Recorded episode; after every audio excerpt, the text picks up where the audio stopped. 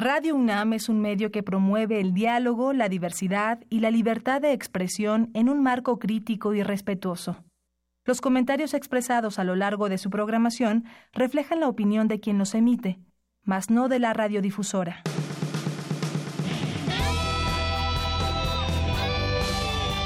Prisma RU. Relatamos al mundo.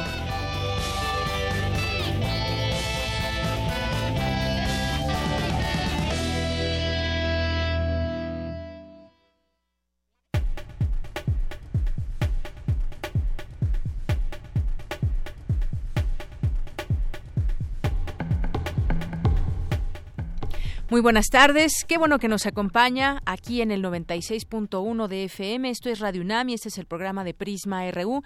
Yo soy Deyanira Morán y los quiero invitar a que nos escuchen las siguientes dos horas donde le tendremos mucha información de la UNAM y le tendremos también información de México, el mundo, información de cultura, de todo un poco para que tengan todo este panorama que hay en, eh, en el mundo. Vamos a platicar con la doctora Julia Carabias, que acaba de recibir la medalla Belisario Domínguez y que ha tenido una trayectoria muy importante en eh, distintas áreas. Nos gustaría mucho platicar con ella y, por supuesto, felicitarla también, además de seguir conociendo la labor que realiza en varios temas como la promoción del desarrollo sustentable, eh, también desde su eh, función, desde distintos eh, puestos importantes que ha tenido, como la Secretaría del Medio Ambiente y, sobre todo, pues este tema que avanza todos los días que tiene que ver con el desarrollo sustentable, con el medio ambiente.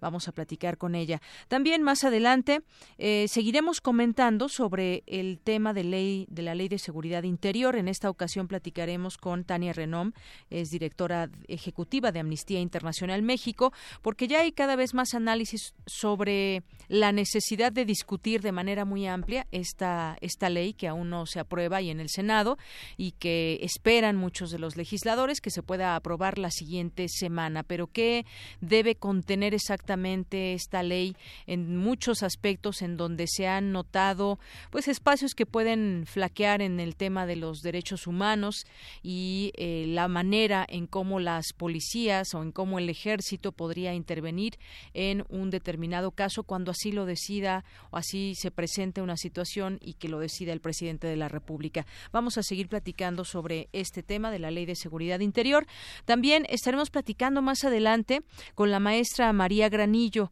Ella es compositora de Travesías Urbanas, que será un estreno mundial para este fin de semana. Aquí tendremos oportunidad también de platicar con ella. Eh, estaremos también en los temas internacionales. Ayer platicábamos con el expresidente de Honduras, Manuel Zelaya, y nos daba su punto de vista sobre lo que está sucediendo en su país y todas estas manifestaciones que hay en la calle y toques de queda todavía en algunas en algunas ciudades. Platicaremos en esta ocasión con Juan Carlos Sicafi, quien es vicepresidente del Consejo Hondureño de la empresa privada. Otra postura con respecto a lo que está viviendo este país. Hoy es día de Gaceta UNAM con Hugo Huitrón. Más adelante también platicaremos de lo que incluye hoy en sus páginas la Gaceta.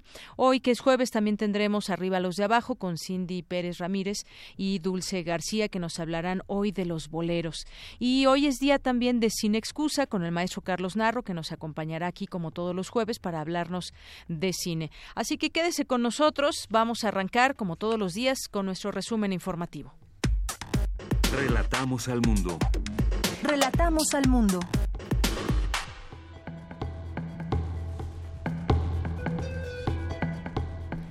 Es la una de la tarde con ocho minutos. En este jueves 7 de diciembre le relatamos al mundo. La UNAM y el Instituto Nacional de Transparencia, Acceso a la Información y Protección de Datos Personales firmaron un convenio de colaboración para realizar acciones conjuntas de acceso a la información y gobierno abierto. El rector Enrique Graue dijo que los estudiantes son la razón de existir y la principal preocupación de la UNAM. En unos minutos mi compañero Jorge Díaz nos tendrá los detalles de esta información. El Instituto de Investigaciones Filosóficas de la UNAM rindió homenaje al poeta y filósofo Ramón Shirau. Cindy Pérez Ramírez nos tendrá la información. Un equipo de investigadores de la UNAM fue distinguido con el premio Remey 2017 que otorga el Estado de Morelos. Cristina Godínez nos realizó una nota que escucharemos más adelante. Como parte de las actividades del quinto curso de investigación docencia Alfonso Díaz Smith, habló sobre la práctica narrativa en la construcción de comunidad. Tendremos la información con mi compañera Virginia Sánchez. En temas nacionales, más cambios en el gabinete. Esta mañana el presidente Enrique Peña Nieto anunció la sustitución de Miquel Arreola como director del IMSS por Tufik Miguel Ortega. Y es que Miquel Arreola por el PRI pretende ser el candidato del PRI aquí a la Ciudad de México. Gobernadores y legisladores panistas fueron convocados el próximo domingo para arropar al líder Ricardo Anaya e impulsarlo como candidato presidencial del Frente Ciudadano por México. A partir de hoy, el cardenal Carlos Aguiar Retes asumió la dirección de la Arquidiócesis de México luego de que el Papa Francisco aceptara la renuncia de Norberto Rivera. El representante legal del narcotraficante mexicano Joaquín El Chapo Guzmán busca que el gobierno de Estados Unidos divulgue la identidad de los testigos cooperantes. En Veracruz, al menos 11 personas han sido ejecutadas en las últimas 12 horas. Los hechos violentos se reportaron en los municipios de Coatzacoalcos, Alto, Altotonga, Minatitlán, Río Blanco y Jalapa. La primera tormenta invernal y el Frente Frío número 14 provocan la caída de nieve y aguanieve en el norte del país. Los exámenes obligatorios para tramitar la licencia de manejo por primera vez se implementarán el segundo bimestre de 2018, informó la Secretaría de Movilidad Capitalina. Es decir, dicen que ahora sí va a haber un examen de manejo para todas las personas que deseen obtener su licencia de manejo pues como siempre debió haber sido. Y en economía, en noviembre el índice nacional de precios al consumidor tuvo un mayor avance mensual desde febrero pasado al reportar una variación de 1.03%. En temas internacionales, el secretario de Estado de Estados Unidos, Rex Tillerson, acusó al gobierno de Rusia de apoyar la violencia en el este de Ucrania, donde las violaciones del alto fuego pactado han aumentado. Miles de catalanes tomaron las calles de Bruselas para pedir que la Unión Europea presione al gobierno español para que libere a los exdirigentes independentistas encarcelados. Un juez solicitó prisión preventiva para la expresidenta argentina Cristina Fernández, quien cuenta con inmunidad parlamentaria como parte del proceso en su contra por presunto encubrimiento terrorista.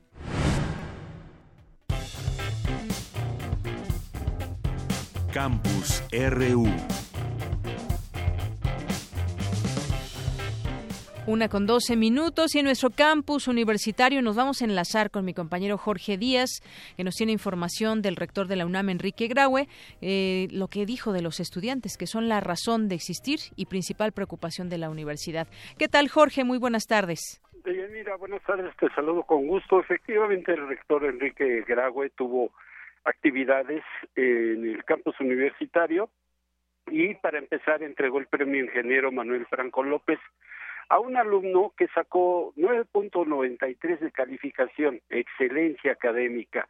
El estudiante es Bruno Alejandro Orsati Sánchez y bueno, pues obtuvo el promedio más alto de la generación que sale, la 2013-2017 de la Facultad de Ingeniería. El rector dijo que este es un premio y un ejemplo para todos, para seguir en la búsqueda incesante de la superación. Escuchemos parte de lo que dijo el rector en este evento. Este premio debe también entenderse como un ejemplo para todos, un ejemplo para seguir la búsqueda incesante de la superación, del esfuerzo cotidiano y de la competitividad profesional. Este premio también te compromete, Bruno. Te compromete contigo mismo, con los tuyos, con la familia Franco, con tu facultad y con tu universidad. El rector Graue continuó y siguió hablando en primera persona hacia Bruno y le dijo, tu promedio manifiesta que eres capaz de sobresalir eh, lo que te propones y el premio es un estímulo para seguir en el trayecto que te has trazado por tu constante superación.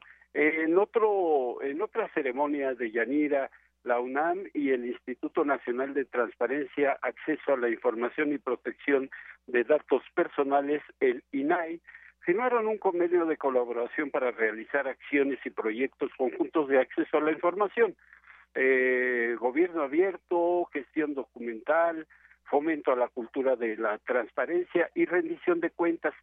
Durante esa firma del acuerdo, el rector aseguró que solo con transparencia el, podrá, el país podrá recobrar la confianza y la esperanza ante el enojo y el escepticismo que se viven hoy en día. Escuchemos al rector.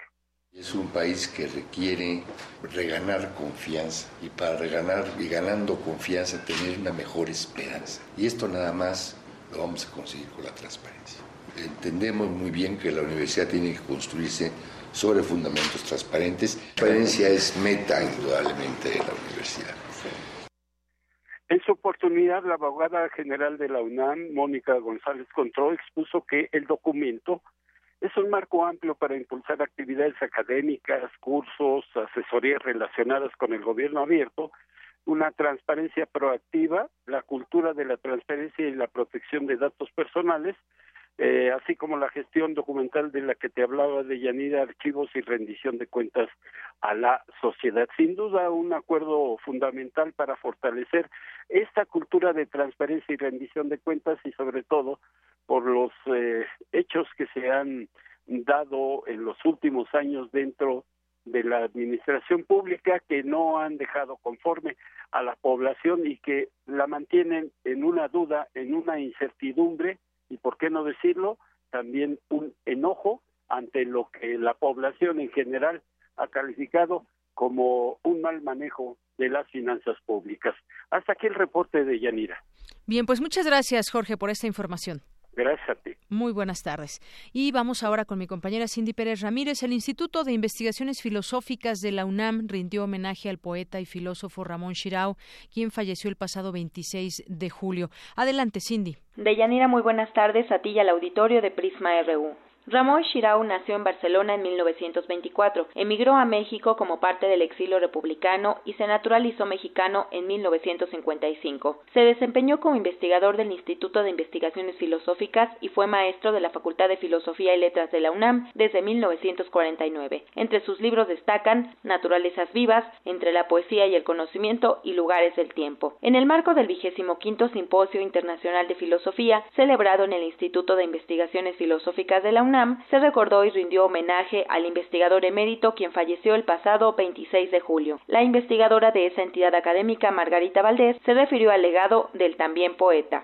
Entiende la filosofía en un sentido amplio, no como el resultado de una reflexión a priori meramente argumentativa, sino como una cuestión vital, como él dice, como la búsqueda inveterada de la verdad, pero no de la verdad abstracta, sino de una verdad que pueda darle sentido a nuestra vida. Esta, considera Shirao, es una cuestión metafísica de primerísima importancia que obliga a quienes se la plantean a preguntarse por la posibilidad del conocimiento y también a reflexionar sobre cómo hemos de comportarnos. Esto es, responder a la gran cuestión metafísica requiere de la teoría del conocimiento y de la ética. Ramón presenta con mucha claridad temas de metafísica, epistemología y filosofía moral en los más diversos autores, temas que, como dije antes, para Ramón tienen que ver en último término con la búsqueda de una verdad que dé sentido a nuestras vidas. El talante religioso de Ramón se hace evidente a los lectores de su libro cuando sostiene, luego de habernos mostrado su enorme cultura filosófica, que solo una verdad religiosa puede cumplir semejante tarea. Por su parte, el doctor Gustavo Ortiz Millán del Instituto de Investigaciones Filosóficas habló del trabajo que Shirou hizo sobre la filosofía de la poesía. Incluso en sus ensayos críticos sobre poetas y sobre poesía, Shirou no se limitaba a la crítica literaria, sino que iba más allá y hacía filosofía de la poesía. La tesis central de Ramón en este terreno fue que la poesía es una forma de conocimiento. No obstante, para nuestro pesar, me parece que esta idea no ha recibido la atención que merece. Muchas veces escuchamos a gente que repite estas ideas de Shirao, pero sin dar mayor argumentación, como si la idea de que la poesía de conocimiento fuera tan obvia. Pero no lo es. Sin duda, Shirao no está solo al sostener que la poesía proporciona conocimiento. Hay una larguísima tradición de filósofos y poetas para quienes el arte, la poesía en particular, dan verdades y por tanto nos dan conocimiento. De Yanira cabe recordar que Ramón Shirau fue doctor honoris causa por la UNAM, recibió la medalla Bellas Artes en 2007 y en 2010 le fue otorgado el noveno Premio Internacional de Poesía y Ensayo Octavio Paz. Hasta aquí mi reporte. Muy buenas tardes.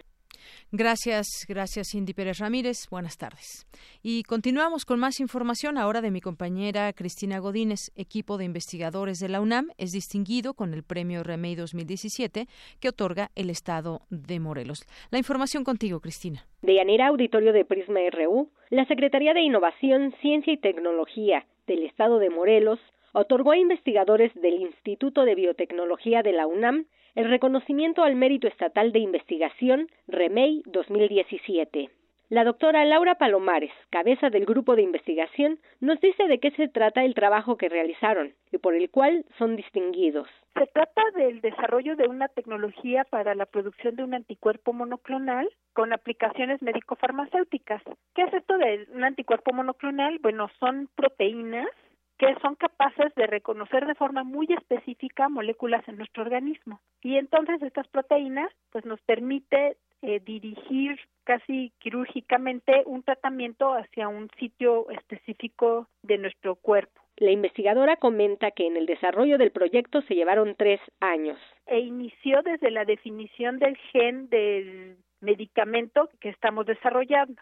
A lo que me refiero, pues es que hicimos investigación para determinar exactamente la secuencia de la proteína que nos interesaba y del gen pasamos a lo que es el sistema de producción, utilizamos células de ovario de hámster chino y lo llevamos hasta la escala de fabricación comercial, todo esto aquí en el Instituto de Biotecnología. La doctora Laura Palomares expresa que continuarán sus trabajos de investigación en biotecnología y farmacéutica. Cabe señalar que el equipo de investigación recibirá el reconocimiento al Mérito Estatal de Investigación 2017 el jueves 7 de diciembre. Deyanira, este es mi reporte. Buenas tardes.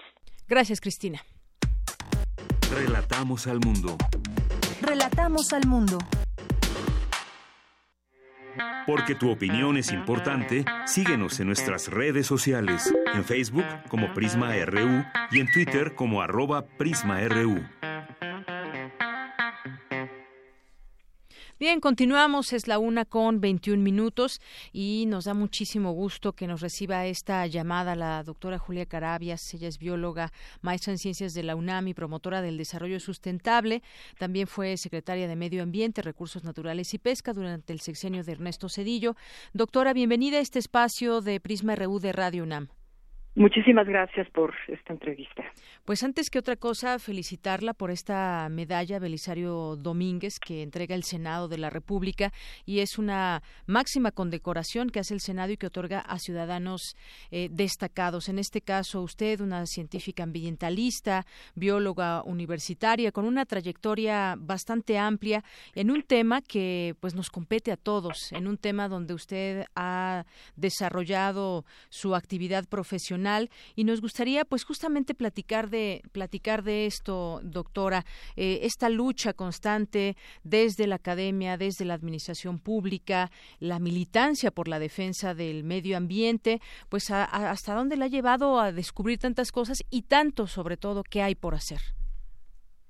Pues bueno, primero que nada, muchísimas gracias eh, por esta oportunidad de poder compartir con el público de Radio UNAM pues estas ideas. Yo creo que todo esto eh, hay que reconocer que es un esfuerzo que se fue forjando desde la UNAM y que mm, desde hace 40 años que soy profesora de carrera de la Facultad de Ciencias, eh, empezamos a trabajar con, con estos temas.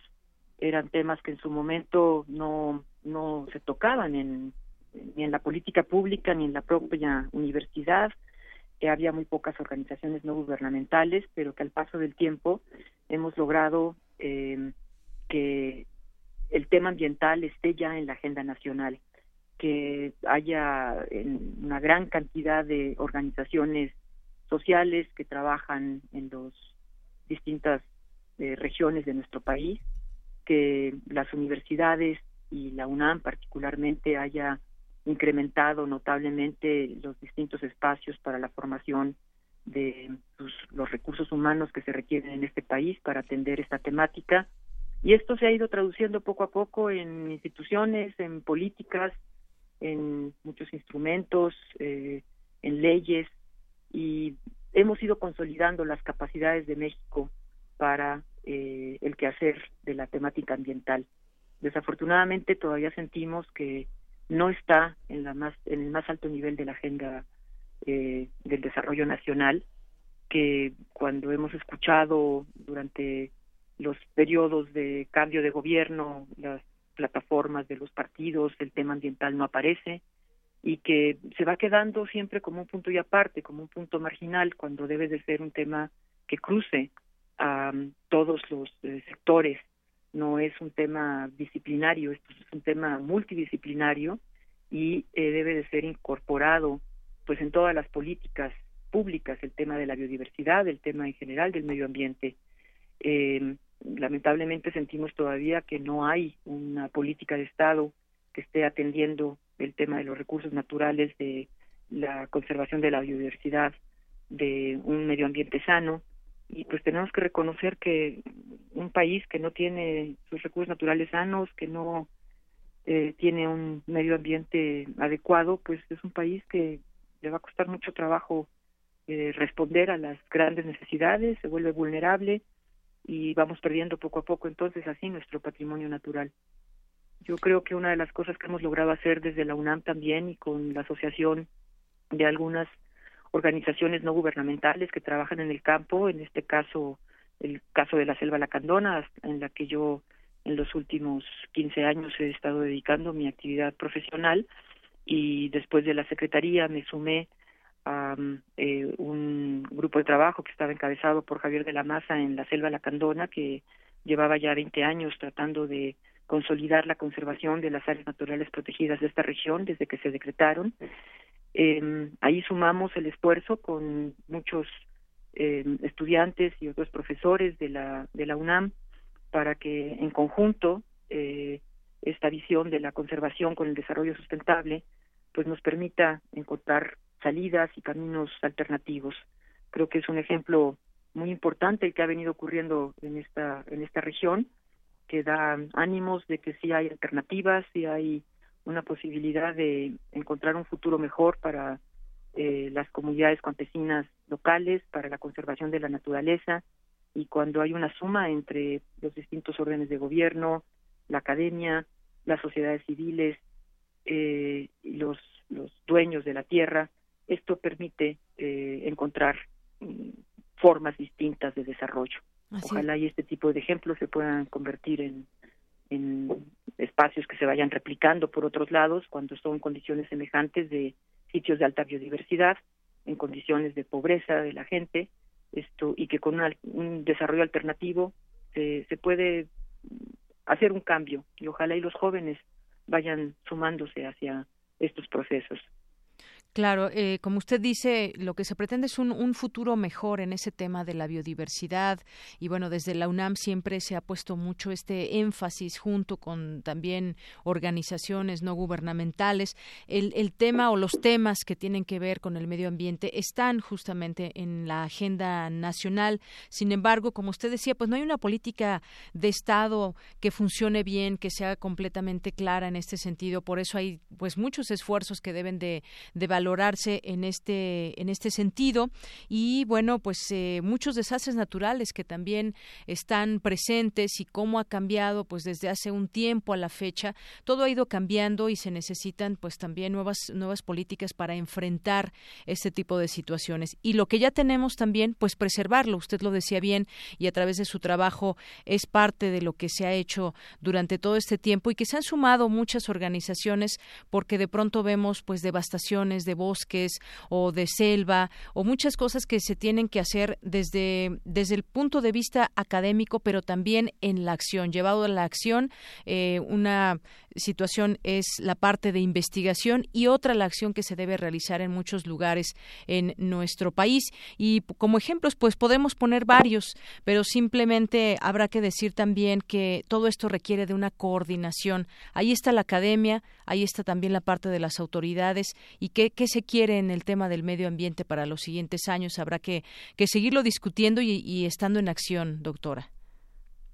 Sí, coincido completamente con, con la reflexión que usted hace. Esto, yo creo que precisamente eh, en este vínculo que usted está comentando de la academia, de las organizaciones sociales eh, y de gobierno, eh, es donde se tiene también que profundizar porque la, la, la academia, las universidades están generando mucha ciencia y después no están tomándose en cuenta en la toma de decisión. Creo que nos están faltando estos vasos comunicantes mucho más claros, más aceitados, más ágiles, para que tanto los investigadores traduzcan sus conocimientos en una eh, en un lenguaje, en una eh, forma de transmitirse que eh, los tomadores de decisión puedan tomar para llevar a cabo las acciones necesarias de, de, los cambios que, en México se requiere.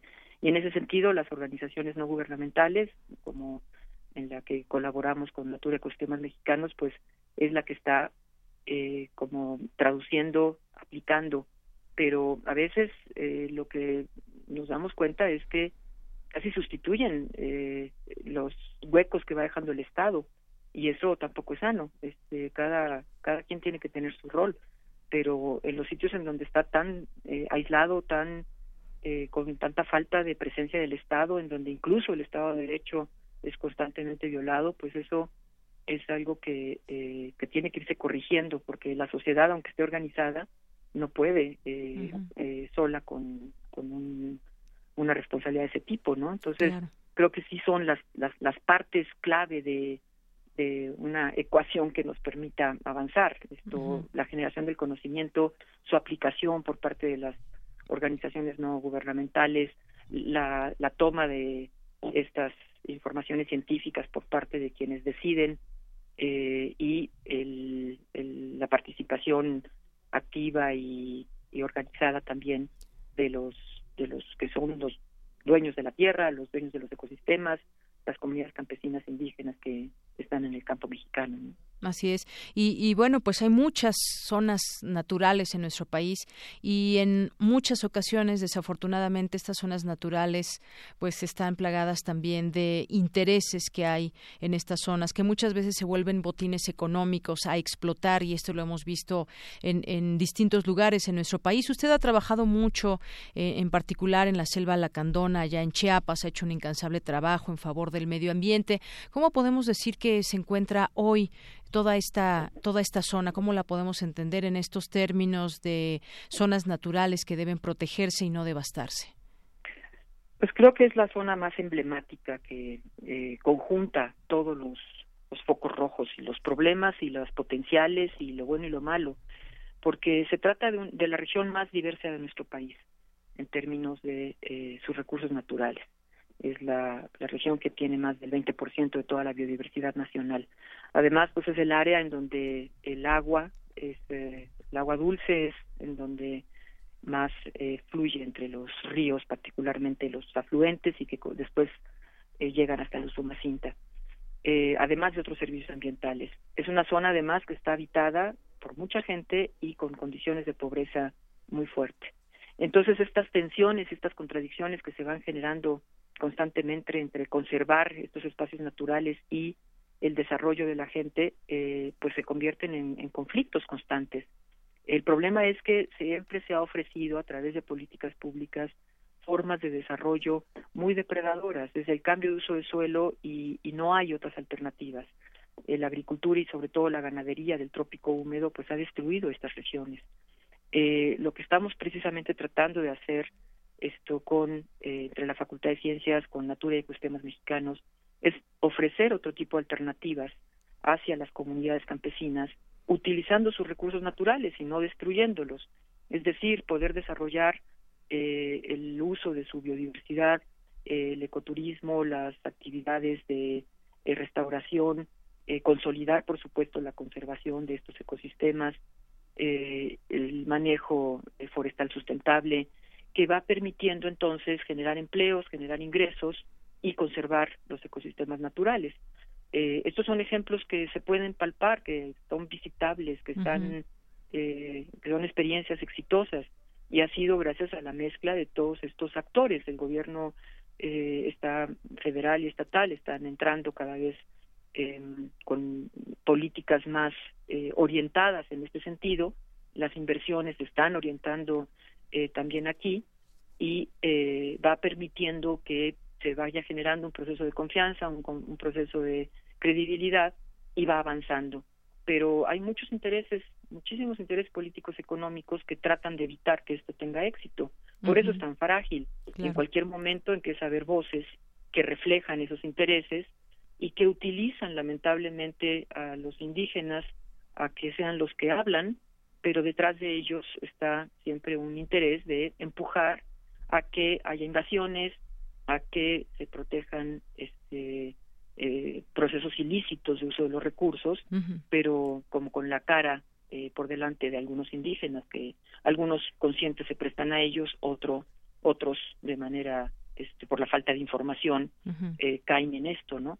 y eso es una forma en que la selva lacandona pues se ha ido degradando eh, con, con mucha preocupación porque las invasiones son invasiones que han ido haciendo un cambio de uso de suelo muy profundo en eh, partes importantes de la reserva de la biosfera de Montes Azules. Así es. Pues sí, como dice usted, hay mucho, mucho por hacer todavía en esta zona y mucho que se ha logrado. Hay también, no podemos perder de vista esos intereses políticos y económicos que prevalecen en, sobre todo en zonas eh, naturales. Y bueno, pues el trabajo sigue, doctora, un trabajo suyo constante y ahí la vemos constante en la defensa del medio ambiente.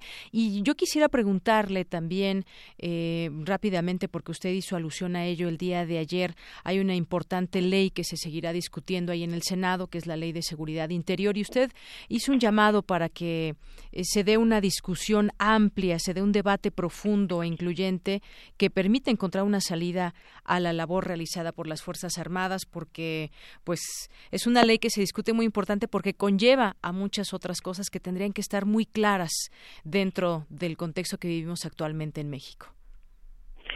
Sí, bueno, yo hice una expresión porque me parece que es un debate que está en este momento y una preocupación de muchos ciudadanos y yo lo tomo como ciudadana no es el ámbito en el cual yo he desarrollado mis reflexiones y mi trabajo por supuesto yo estoy en la parte ambiental pero sí como ciudadana pues esto preocupada por este círculo de violencia que debe de ser superado esto y por la necesidad de encontrar una salida que, que nos garantice la seguridad pero tiene que ser una forma muy balanceada en donde por un lado el reconocimiento en efecto de la labor que se hace en las Fuerzas Armadas y por el otro lado el respeto pleno de los derechos humanos.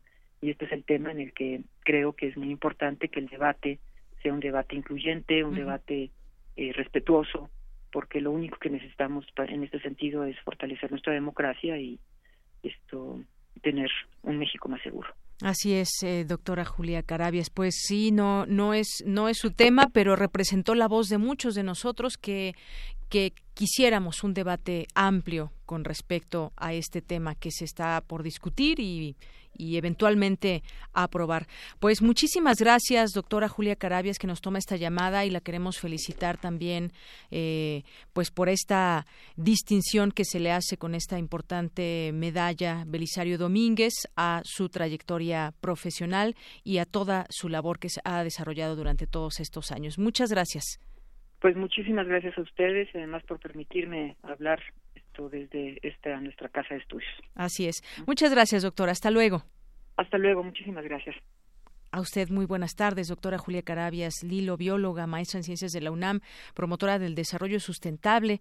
También eh, decíamos ha sido funcionaria, pero sobre todo destacar esta labor incansable, de verdad, que continúa haciendo desde este ámbito del medio ambiente. La reconocemos desde aquí y pues nuestras felicitaciones. Prisma RU. Relatamos al mundo. Queremos escuchar tu voz. Nuestro teléfono en cabina es 55 36 43 39. Tu opinión es muy importante. Escríbenos al correo electrónico prisma.radiounam@gmail.com.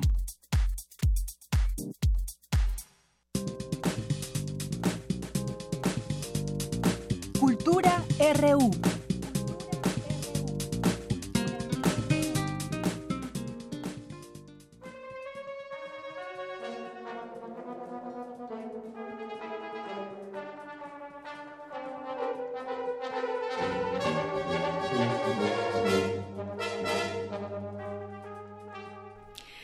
La una con 39 minutos y me da muchísimo gusto recibir aquí a Dulce Wet, nuestra jefa de discoteca aquí en Radio UNAM, porque pues va a entrevistar en un momento a la maestra Granillo, a la maestra María Granillo, compositora, y que además pues la Orquesta Filarmónica de la UNAM finaliza los conciertos de su tercera temporada 2017 y va a hacer un estreno mundial que es la obra Travesías Urbanas de María Granillo. ¿Qué tal, Dulce? ¿Cómo estás? Pues contentísima. La obra de, de María Granillo es es, una obra pues muy rica porque ha escrito en todos los géneros.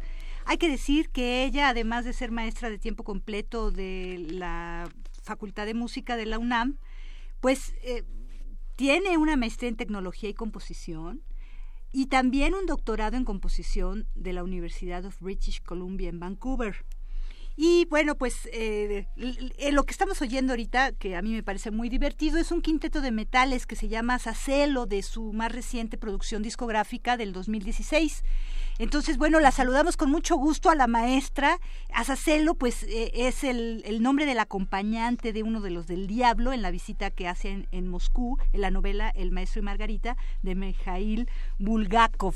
Una novela divertidísima y lo tomo a cuenta, pues, por todo lo que se ha hablado desde la mañana en primer movimiento de la importancia de la Revolución Rusa, en el mismo Cervantino de este año 2017. dedicado a ello. Porque también hay cosas, tenemos en el MOAC precisamente una una curaduría de arte ruso.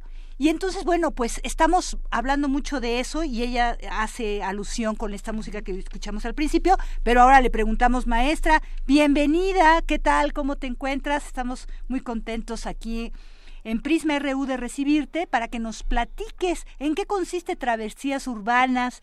Este, a mí de entrada, pues ya hablar de urbano, este, me remite a muchos sonidos que en la calle escuchas al transitar y entonces para mí, este, me encantaría saber si haces eso con electrónica, si lo hacen los instrumentos tradicionales, qué dotaciones escogiste, este, no sé cuánto dura tu obra, todo lo que nos puedas eh, pues este ayudar a acercarnos para que nuestra escucha sea pues más atenta, divertida, que nos inunde como es ya costumbre. Muchas felicidades de entrada.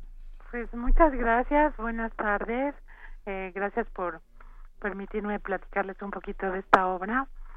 Escribí eh, Travesías Urbanas en el 2015.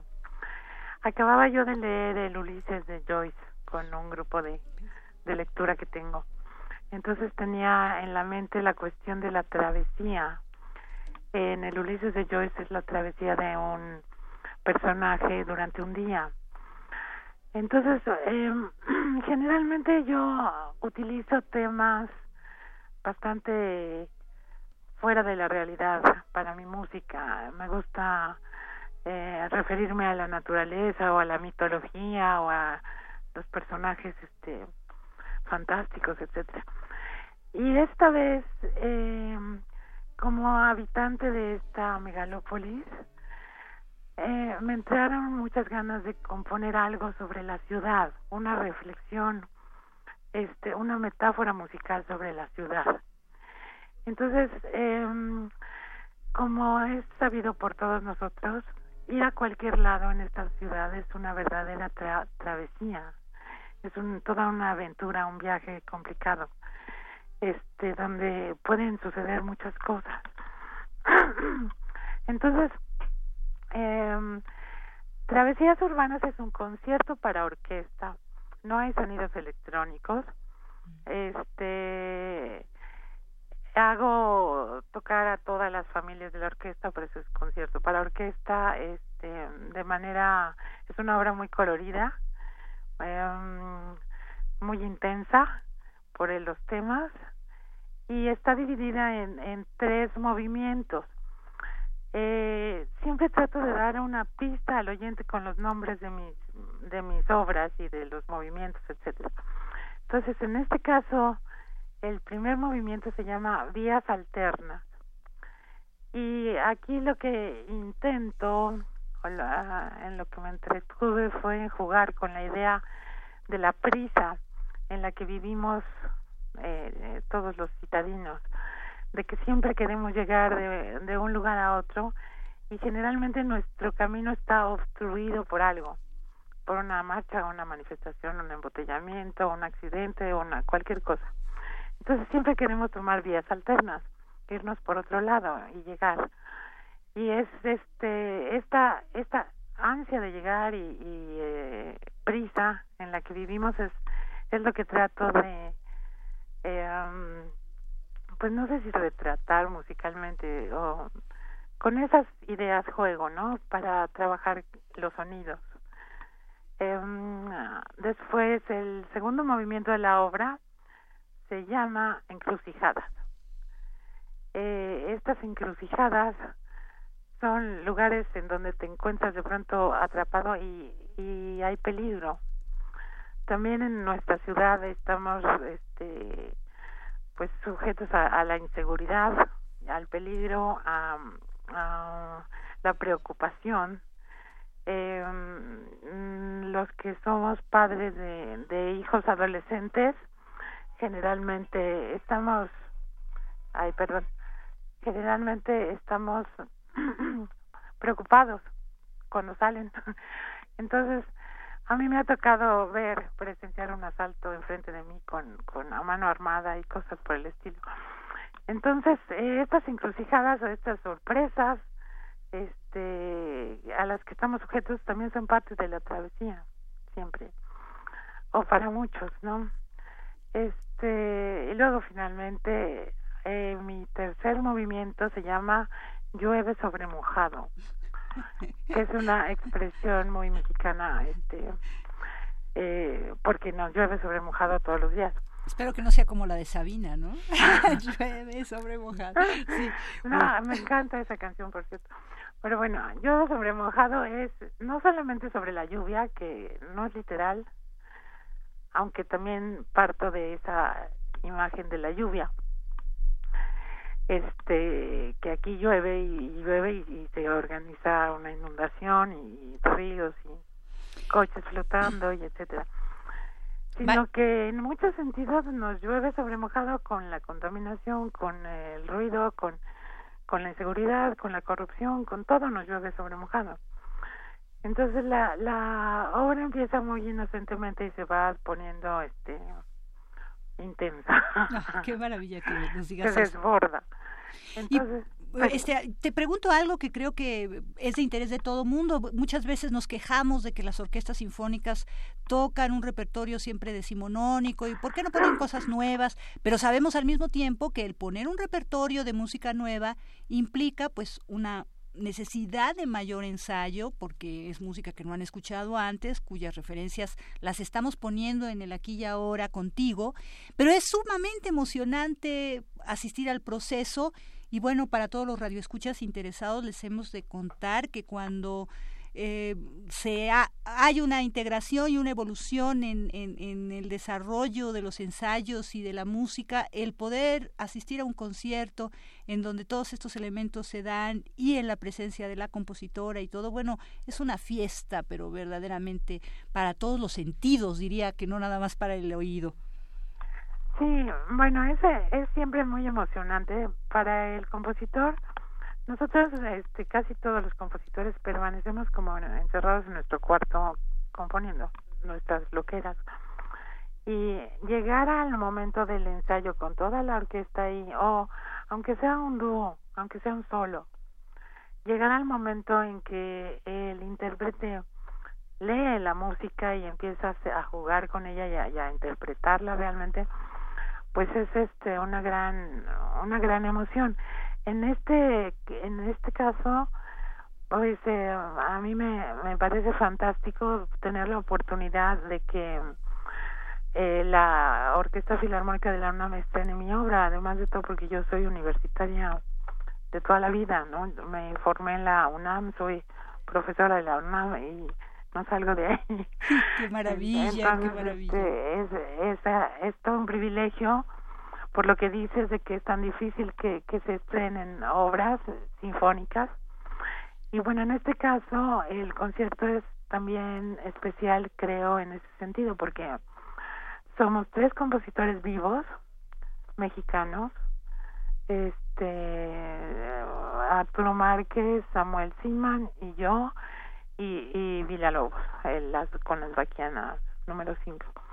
Entonces, eh, mm, pues es muy poco frecuente esta combinación, o sea, que se toquen varios compositores vivos en un solo concierto, a menos que sea un foro de, de música nueva o algo así, pero pero generalmente nuestras orquestas pues nos quedan este debiendo música mexicana contemporánea, ¿no?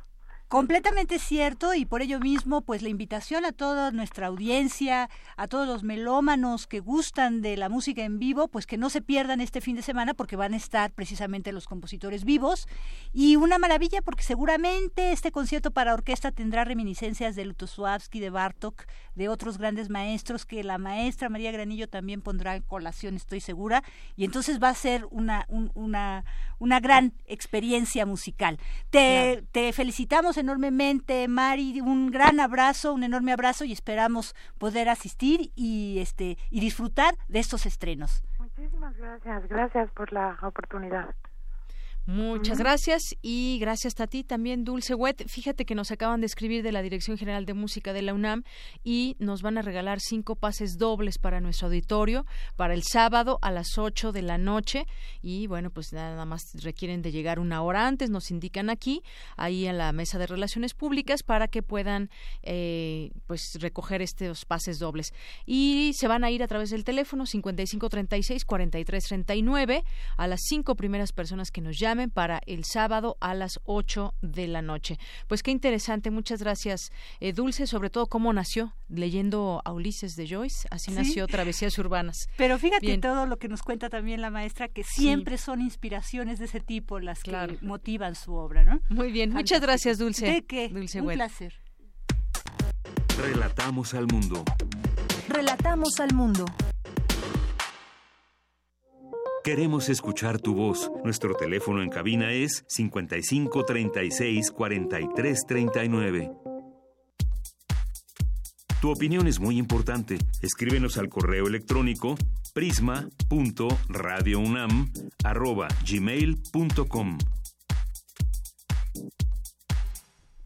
Continuamos una de la tarde con 51 minutos y seguimos abordando ese tema de la ley de seguridad interior. Hace rato escuchábamos a la doctora Julia Carabias eh, decir, bueno, no es mi área, pero creo que se requiere una discusión, un amplio debate sobre el tema y, ahí representó la voz de muchos, muchos de muchos ciudadanos, muchos de nosotros que tenemos o que queremos que así se hagan las cosas, que se discutan, que se debatan punto por punto, fracción por fracción, cada uno de estos artículos que contiene la ley porque hay cosas que parece ser que dejan abierta la puerta para una eh, situación no muy clara en términos de derechos humanos, en términos de cómo va a actuar la policía en tal o cual situación. Vamos a seguir platicando del tema, ya está en la línea telefónica Tania Renón Pansi, ella es directora ejecutiva de Amnistía Internacional México. ¿Qué tal Tania? Me da mucho gusto saludarte. Muy buenas tardes. Hola, Deyanira, buenas tardes y muchas gracias por invitarnos a conversar sobre este tema. Así es, sobre ese tema que, que se debe conversar y que se debe debatir, donde se debe debatir, que es ahí en la Cámara de Senadores. Hay distintas posturas, lo sabemos, pero también queremos que se lleve también la voz del ciudadano, porque finalmente, pues estas acciones repercuten directamente. Y ya hoy yo leía con mucha atención lo que dice también el Instituto Nacional de Transparencia, Acceso a la Información y Protección de Datos, que considera por lo menos es uno de los artículos que compete directamente a ellos, el artículo 9 de la Ley de Seguridad Interior para las Fuerzas Armadas y que fue aprobada la minuta por la Cámara de Diputados, se discute en el Senado, porque pues señala ahí un tema de los tiempos. Dice que eh, lo que se expresa ahí es contrario al principio de máxima publicidad porque esa información a la que debemos de tener acceso inmediato se va a poder reservar por un determinado tiempo y no vamos a tener acceso a, esa información de manera inmediata. Ya alza la voz el y también lo quería mencionar en torno a los cuestionamientos hacia esta ley. Pero, ¿cómo lo ven ustedes desde Amnistía en términos generales esta ley, Tania? Sí, bueno, em, la vemos con mucha preocupación. Es una ley que hay dos posiciones encontradas. Una que es que la ley da posibilidad de reglamentar eh, el, el hecho de que el ejército salga a las calles a hacer tareas de seguridad pública, especialmente en aquellas entidades federativas donde hay una eh, debilidad eh, policial. Luego está la otra posición, que es la posición de muchas organizaciones, que es eh, esta ley da una carta abierta para militarizar el espacio público, para militarizar la seguridad pública, que de acuerdo a los estándares internacionales y de acuerdo a los derechos humanos, eh, tendría que ser un espacio únicamente de las fuerzas policiales. ¿Cómo hemos llegado aquí? ¿Qué ha pasado? ¿Por qué estamos aquí discutiendo una ley de esa naturaleza? Y creo que las explicaciones son tres. La primera es que se ha invertido miles de millones de pesos en fortalecer las policías sin ningún resultado. Entonces, eh, ¿dónde está la transparencia? ¿Dónde está el dinero? ¿Dónde están los resultados? Esa es la primera y la segunda explicación. Pero la tercera es que, es decir, no se ha hecho la tarea adecuadamente, no se ha hecho la tarea del fortalecimiento de capacidades para la policía, de capacidades técnicas. Y luego la otra explicación también tiene que ver en cómo ante ante el tema de seguridad pública, el Estado ha decidido invertir en un sistema punitivo en lugar de revisar y tener una aproximación a la seguridad pública muchísimo más integral que está vinculado al acceso a otros derechos, ¿no? Al acceso a la educación, a la salud, al acceso a derechos básicos que puedan alejar a la gente del, eh, de prácticas criminales. En cambio, el Estado ha invertido en una práctica totalmente punitiva en los últimos 30 años.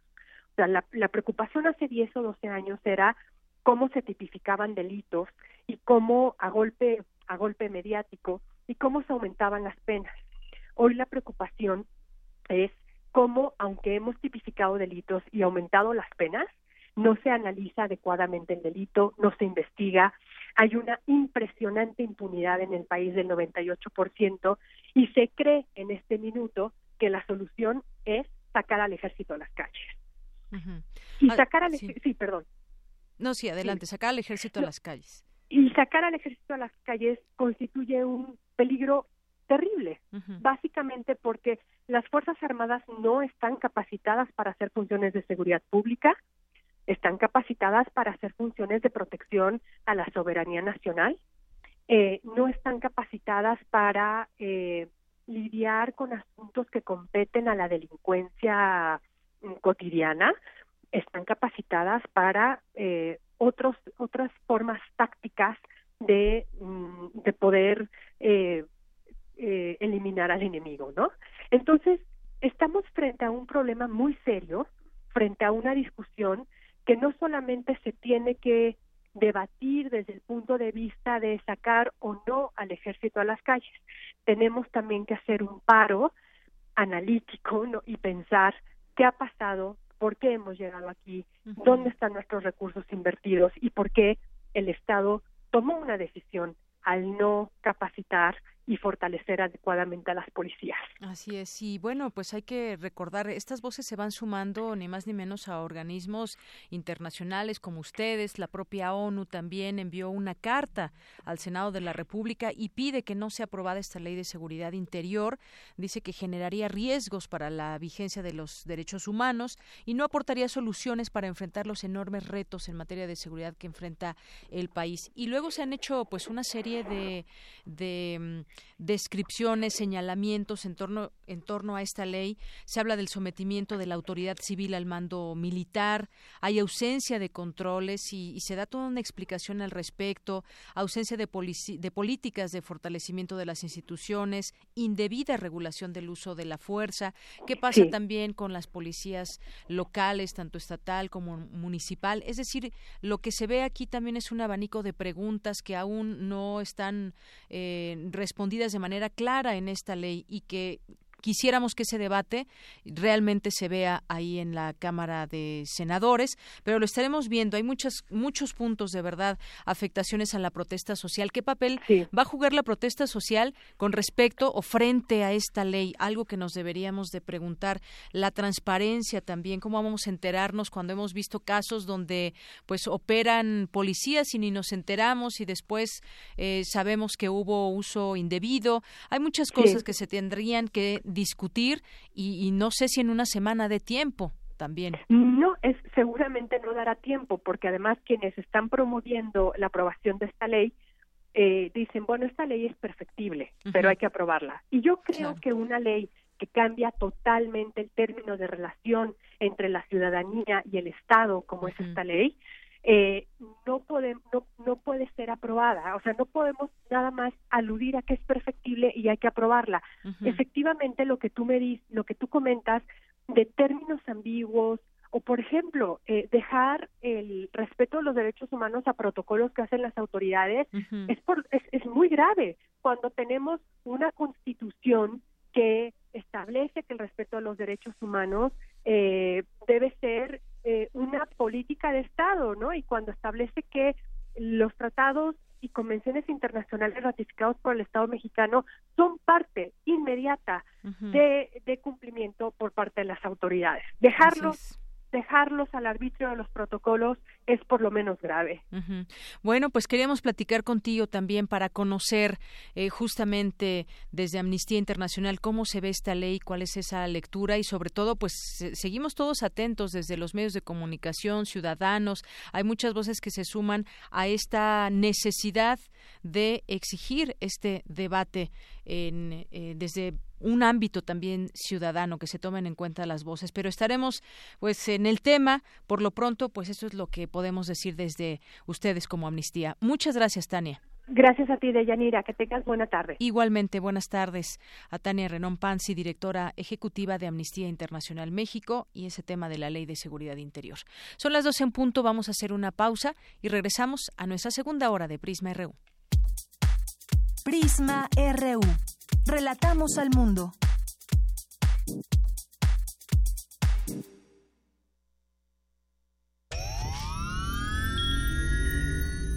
Tienes las ideas, tienes el talento, tienes la disposición, pero te faltan los medios.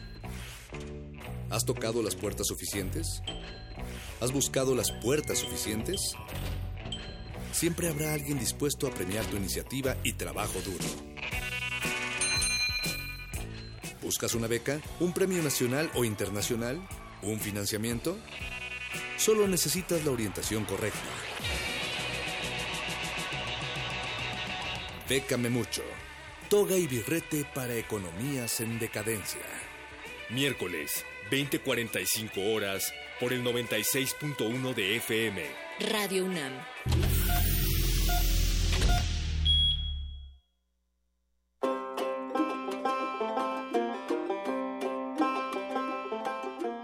El año 2017, la República de Finlandia celebra sus primeros 100 años de independencia. Con ese motivo, Radio UNAM y la Embajada de Finlandia en México coproducen una nueva serie radiofónica.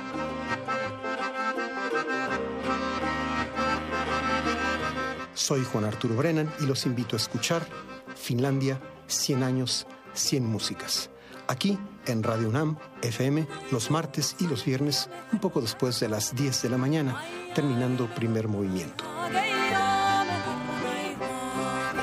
Finlandia, 100 años, 100 músicas.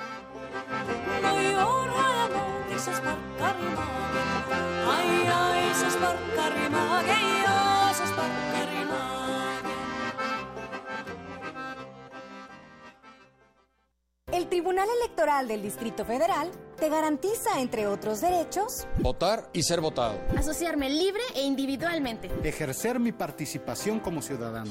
Para ello, el TEDF resuelve las controversias que plantean ciudadanos, candidatos independientes, partidos y asociaciones políticas, entre otros. Como ves, es una función que el TEDF realiza de manera permanente y para todos. Tribunal Electoral del Distrito Federal por la defensa de tus derechos político-electorales. ¿Qué es el arte público? ¿En la calle solo podemos ser espectadores? ¿Quién decide qué monumentos poner en el espacio público? El Museo Universitario del Chopo te invita a la exposición colectiva Monumentos, Antimonumentos y Nueva Escultura Pública en colaboración con el Museo de Arte de Zapopan y bajo la curaduría de Pablo León de la Barra, 22 artistas de distintas nacionalidades cuestionan las nociones de monumento, memorial y escultura pública, la relación del arte público con el espacio urbano, el poder y la ciudadanía. Del 25 de octubre de 2017 al 7 de enero de 2018. Más información en www.chopo.unam.mx. Museo Universitario del Chopo, un monumento en sí mismo.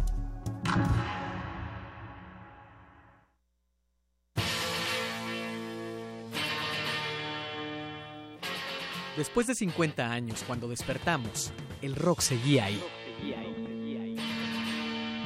Como los dinosaurios que nunca existieron, dejó huellas de su paso por el mundo. El rock fue la música de la juventud de los años 60 y 70. Hoy la desenterramos para volver a vivirla, para emocionarnos con ella. Cuando el rock dominaba al mundo todos los viernes a las 18.45 horas por el 96.1 de FM. Radio UNAM, Experiencia Sonora.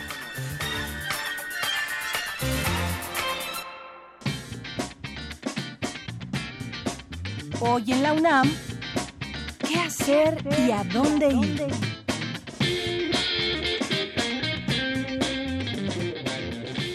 Acude este jueves a las 20.30 horas al foro Sor Juana Inés de la Cruz, al Centro Cultural Universitario. Se presenta la obra de teatro 140. Se trata de un teatro conciso y divertido. No te lo pierdas. La entrada está en 150 pesos por persona. Preguntas al artista es el nombre de una conferencia que ofrecerán Ana María Martínez de la Escalera, catedrática en filosofía, y la artista mexicana Gabriela Gutiérrez Ovalle. Reflexionarán en torno al quehacer artístico contemporáneo. Esta tarde a las 17 horas en el antiguo Colegio de San Ildefonso, en la sala José Clemente Orozco. Te invitamos a la sala Julián Carrillo. Aquí en Radio UNAM hoy se presenta la obra de teatro Cazadora de Cometas, un retrato de la vida y descubrimientos de los hermanos Herschel, músicos y astrónomos. Acude a las 20 horas a Adolfo Prieto, 133, Colonia del Valle. Continuamos, regresamos a esta segunda hora de Prisma RU. Ya tenemos a los ganadores que se van a ir mañana a este concierto, en esta presentación que se tendrá de esta eh, obra Travesías Urbanas, un estreno mundial de la maestra María Granillo y es ahí en el Centro Cultural Universitario, en la sala Nezahualcóyotl, el día de mañana a las 8 de la noche.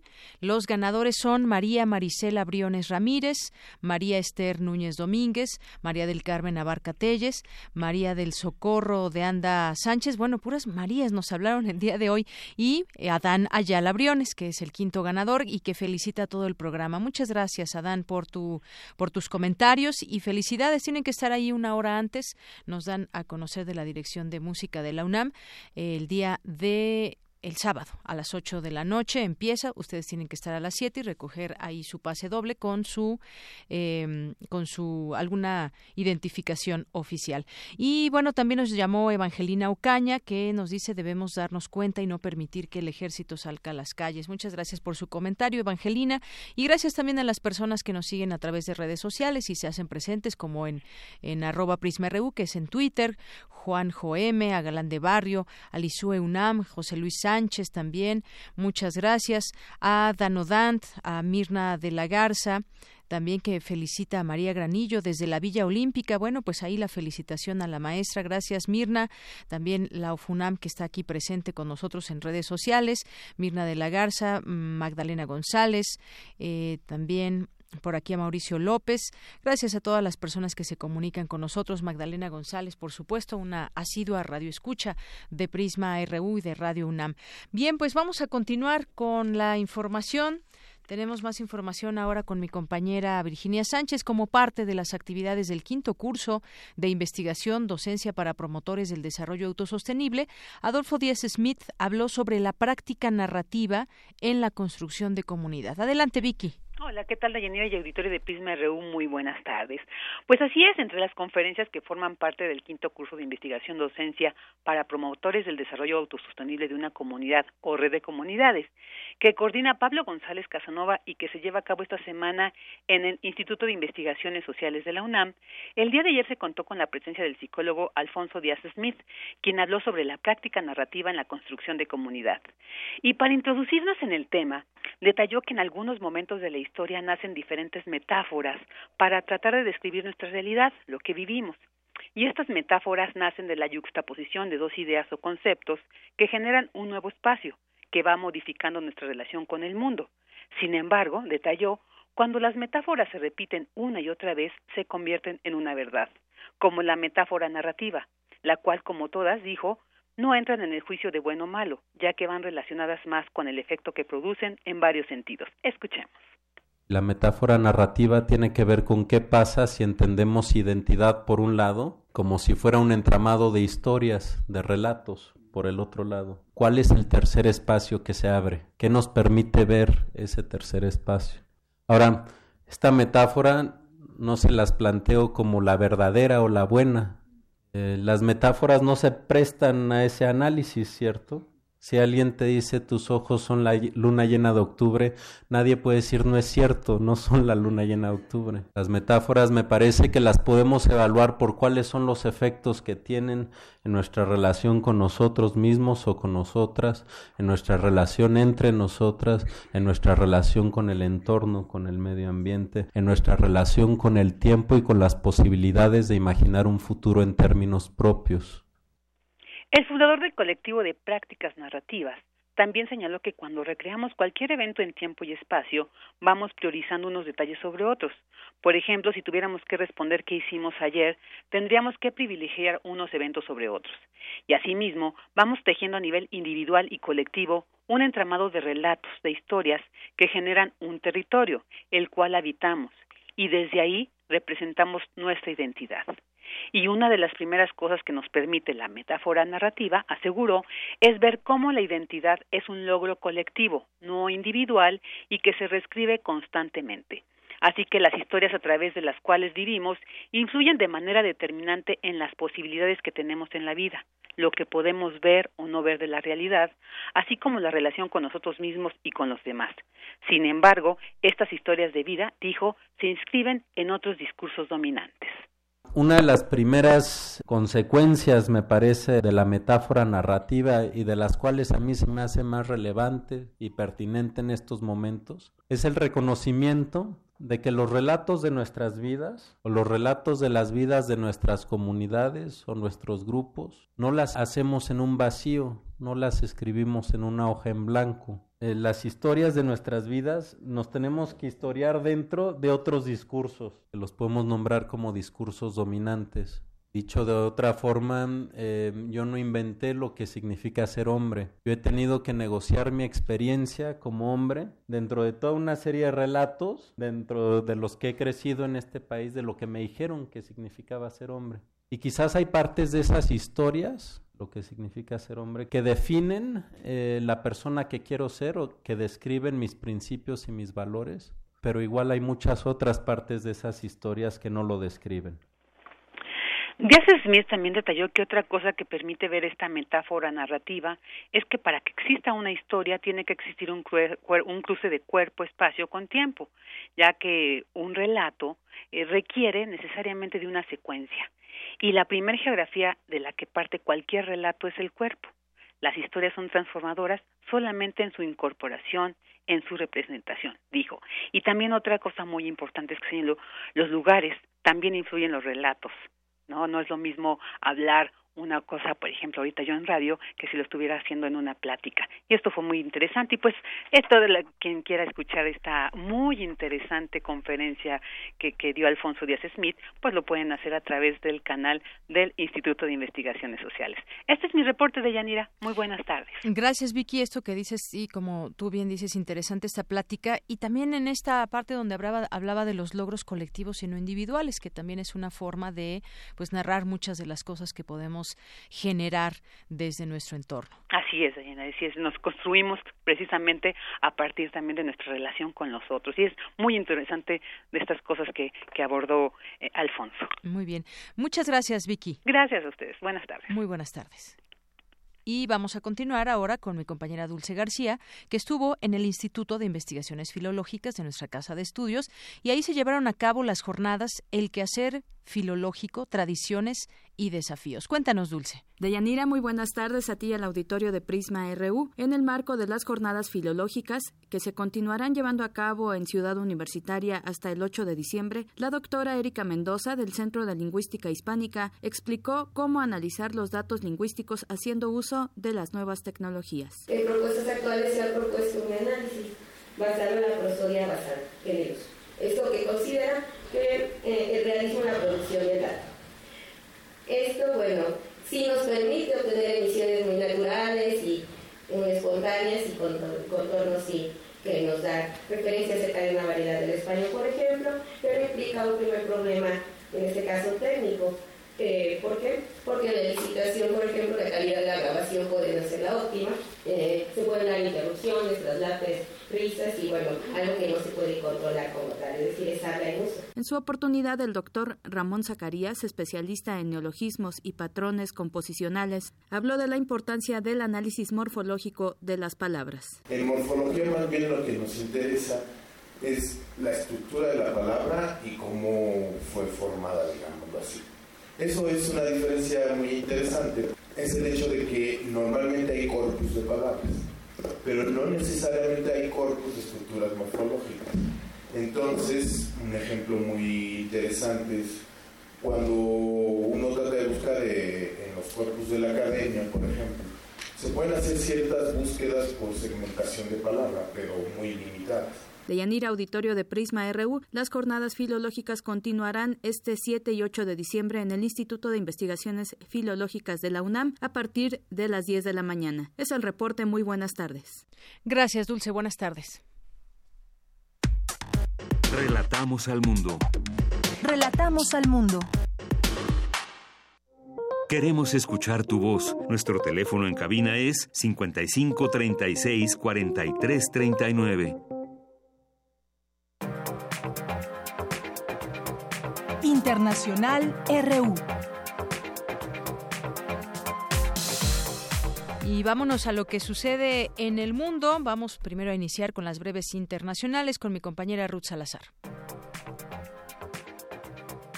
El líder de la organización islamista palestina, Hamas Ismail Haniyeh, ha llamado a una nueva intifada contra Israel después de la decisión del mandatario estadounidense Donald Trump de reconocer a Jerusalén como capital de Israel. Hagamos del 8 de diciembre un día de ira y el comienzo de un movimiento más amplio por la intifada que será llamada la liberación de Jerusalén y Cisjordania, al igual que liberamos la franja de Gaza.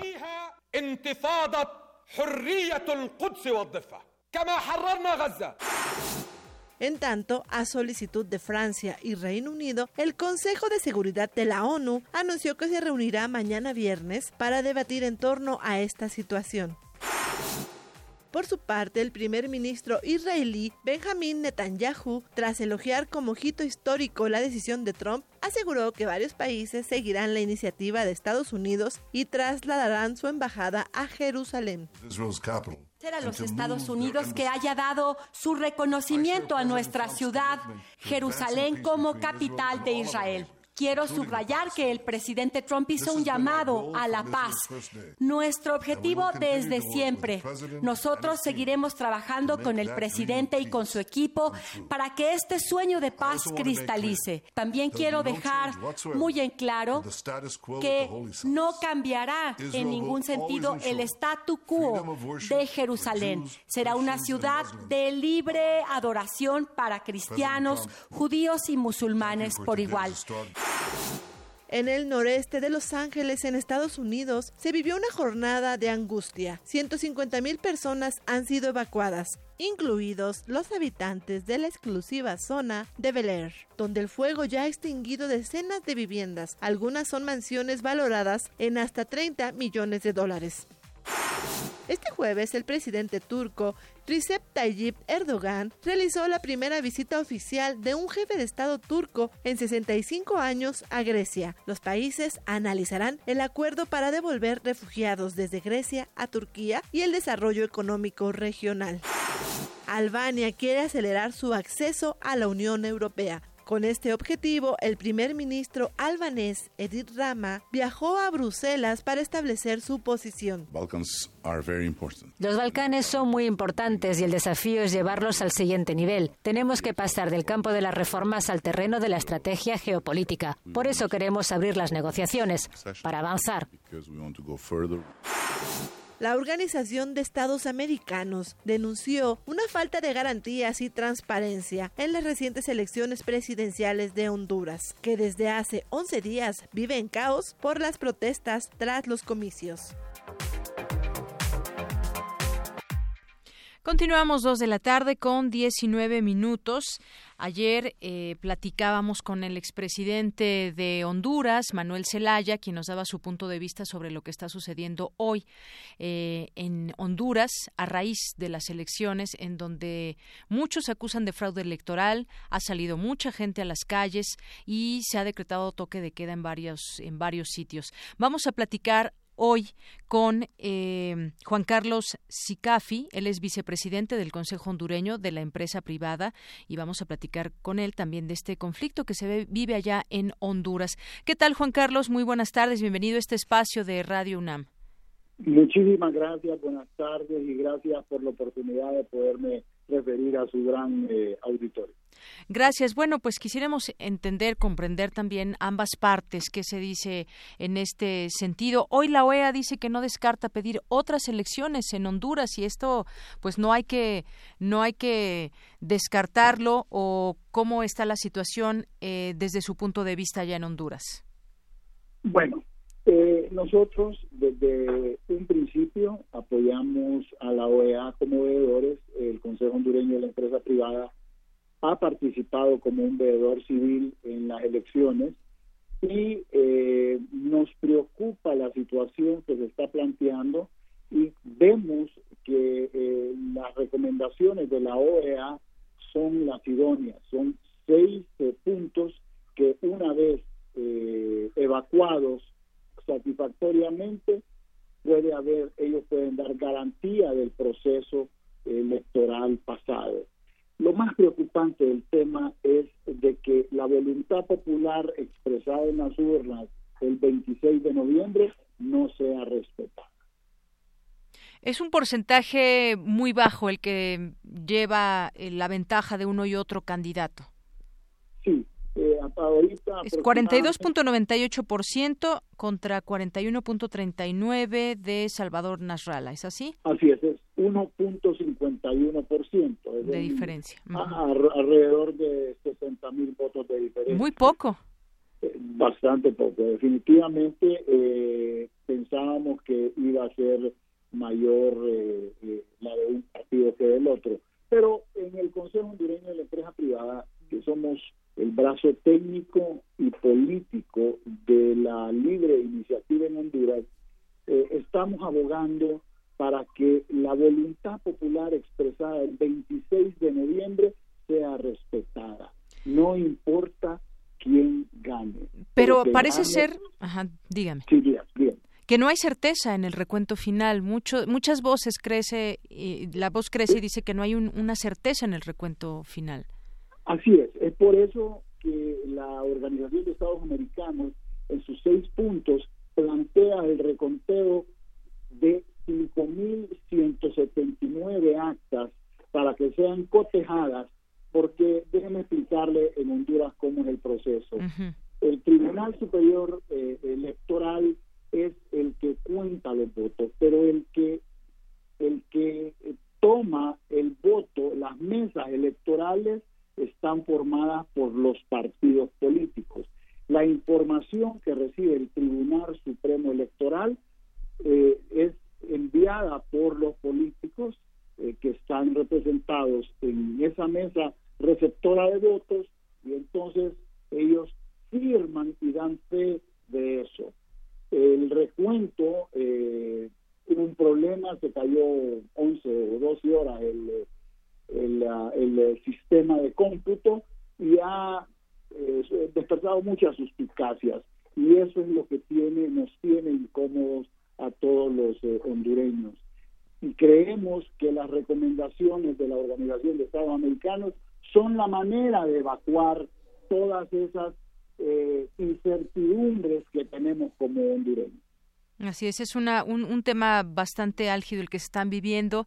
Eh, se suspendió el toque de queda en nueve departamentos de Honduras, sin embargo hay otros que continúan con este eh, toque de queda o se restringe la circulación de ciudadanos. Ha habido manifestaciones en muchos lugares. Hay un descontento social, parecería ser desde afuera, por lo menos así se ve, que hay un descontento social. Quieren que se vuelvan a contar los votos o ahora pues tenemos esto que dice la OEA, que justamente platicábamos, de eh, poder pedir otras elecciones en Honduras y que realmente se corrijan las debilidades identificadas.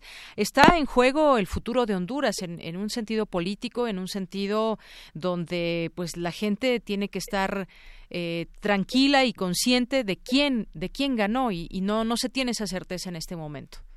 Definitivamente y nosotros eh, acompañamos eh, lo de la OEA y creemos que en los seis puntos se puede aclarar la situación.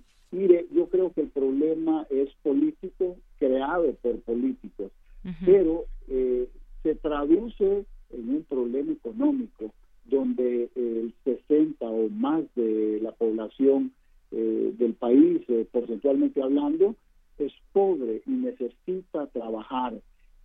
se han perdido muchos puestos de trabajo debido a esta crisis.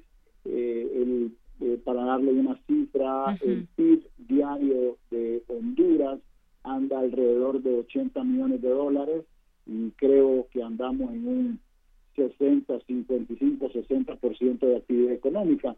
Eh, imagínense las consecuencias económicas a, corto, a mediano y a largo plazo en Honduras después de haber eh, la clase política, el gobierno anterior eh, llegó a un acuerdo con el Fondo Monetario Internacional, fuimos calificados por muy, muy bien, eh, por Standard eh, Poor's, y son eh, logros que, macroeconómicos que se lograron que estaban empezando a impactar en la población.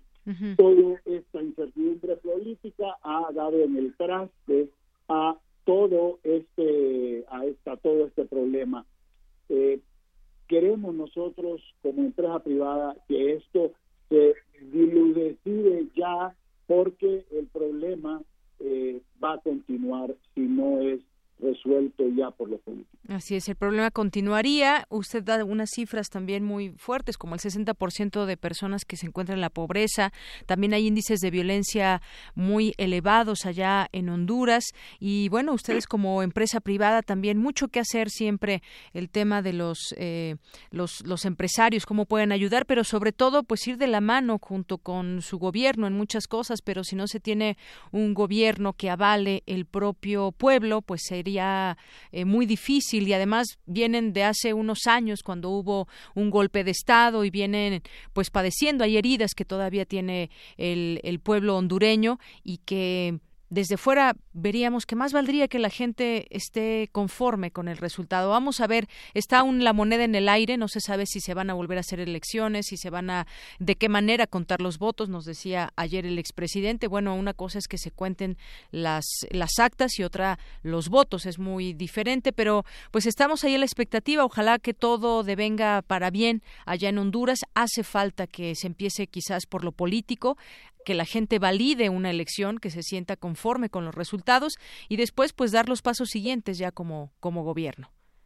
Definitivamente, y para nosotros lo más importante es que la voluntad popular expresada el 26 de noviembre sea se respete. respetada, porque es la única manera que vamos a garantizar calma, tranquilidad y trabajo para nuestro país. Muy bien, pues yo le agradezco mucho estos minutos aquí en Prisma RU de Radio UNAM. Muchísimas gracias a usted y gracias por el espacio. Hasta luego, muy buenas tardes. Buenas tardes. Gracias a Juan Carlos eh, Sicafi, vicepresidente del Consejo Hondureño, de la empresa privada. Y pues ahí está este tema que tiene que ser, pues ya más que analizado, tienen que seguir las acciones para saber qué es lo que va a seguir. Se van a llevar a cabo otras elecciones o se va a hacer un recuento de actas o de votos y finalmente también pues eh, este pueblo que está dividido porque prácticamente por 70 mil votos es una cantidad muy muy baja la diferencia entre un candidato y otro uno que está eh, gobernando actualmente que se quiere reelegir y otro de otro partido que pues eh, también ya había hecho en otro momento una carrera ahí dentro del propio gobierno. Queremos escuchar tu voz. Nuestro teléfono en cabina es 55 36 43 39. Porque tu opinión es importante, síguenos en nuestras redes sociales, en Facebook como Prisma RU y en Twitter como arroba PrismaRU. Continuamos dos de la tarde con 29 minutos. Nos enlazamos de nueva cuenta con mi compañero Jorge Díaz, que nos tiene información de las imágenes utilizadas en la llamada nota roja. Es muestra del lenguaje violento que vivimos, pero también una manera legal de ganancia económica de muchas publicaciones. Esto lo afirman especialistas del Instituto de Investigaciones Estéticas de la UNAM. Eh, cuéntanos, Jorge, buenas tardes. Eh, ¿Qué tal, Deyanira? Muy buenas tardes y concretamente Roxana Hernández del Instituto de Investigaciones Estéticas de la UNAM habló durante el simposio internacional Mal de Imagen. Se vio lo que es el arte contemporáneo, como algunos artistas de la pintura han tomado incluso aquellas fotografías que se sustraen, que se tienen por parte de los periódicos dedicados a la nota roja. La nota roja es por característica principal el eh, hacer o aparecer imágenes de personas sin vida con eh, algunas eh, mutilaciones tal vez o que está o que resultó atropellada en la calle o simplemente víctima de un asesinato ya sea en la vía pública o por parte del narcotráfico que dicen los especialistas de estéticas de la UNAM ha sido el el parámetro que ahora se, se está midiendo porque desgraciadamente es el lenguaje violento de estas imágenes de personas sin vida y que parecen eh, en ocasiones en primera plana de algunos diarios de circulación nacional y locales han provocado que la gente de alguna forma se acostumbre a ver este tipo de imágenes y se haga la idea de que simplemente es un hecho delictivo pero hasta ahí queda. ¿A dónde llega esta repercusión desde el punto de vista social, psicológico, mental y, ¿por qué no?, económico, toda vez de que los diarios dedicados a este tema tienen altas ganancias, incluso eh, pusieron el ejemplo de un diario en Ciudad Juárez, una empresa que tiene dos diarios, uno de información general, el cual tiene un tiraje menor al que publica un poco más tarde, al mediodía, y que se dedica exclusivamente a la nota roja. Esto es válido a decir de los especialistas porque, bueno, un periódico de eso vive, una publicación de eso vive, de la compra de los ejemplares o de la publicidad que pueda haber dentro de las mismas publicaciones. Escuchemos a Roxana Hernández, quien habla justamente de este fenómeno que se presenta cada vez con eh, un efecto acentuado en la sociedad mexicana. Escuchemos. Me pregunto también si no otra de las estrategias, digamos, para poder pensar, porque el problema con estas imágenes y con el horror y con la violencia tiene que ver con que te colocan en, en un lugar de lo que del horror que no puede ser ni representado ni pensado, es decir, algo que te excede por completo. Entonces, hay, digamos, ya ustedes lo han planteado de acuerdo a, sus trabajos, a sus líneas de investigación, ¿no? Por ejemplo, eh, como tú planteabas, Omar, ¿no? La descontextualización, convertir el cuerpo en, carne, ¿no? ¿Qué sucede con eso? Eh, y por otro lado, el borramiento, ¿no? O por otro lado también yo creo que es muy interesante, Carlos, en, relación a, digamos, tu propio trabajo con el lenguaje, pero también a la asociación de la nota roja con el lenguaje. Es decir, que a veces tiene estos tintes muy humorísticos, pero de un humor eh, bizarro, brutal, ¿no? Pero que se ha instaurado, eh, pues, digamos, como muy eh, icónicamente. Este lenguaje, incluso de alguna forma mm, de broma, vamos a decirlo, coloquial que se presenta en los encabezados de este tipo de información. Eh, tú recordarás, eh, había un, o existe todavía un diario de circulación nacional que titulaba eh, algún homicidio con eh, la siguiente eh, redacción, violó, violóla, matóla y tiróla.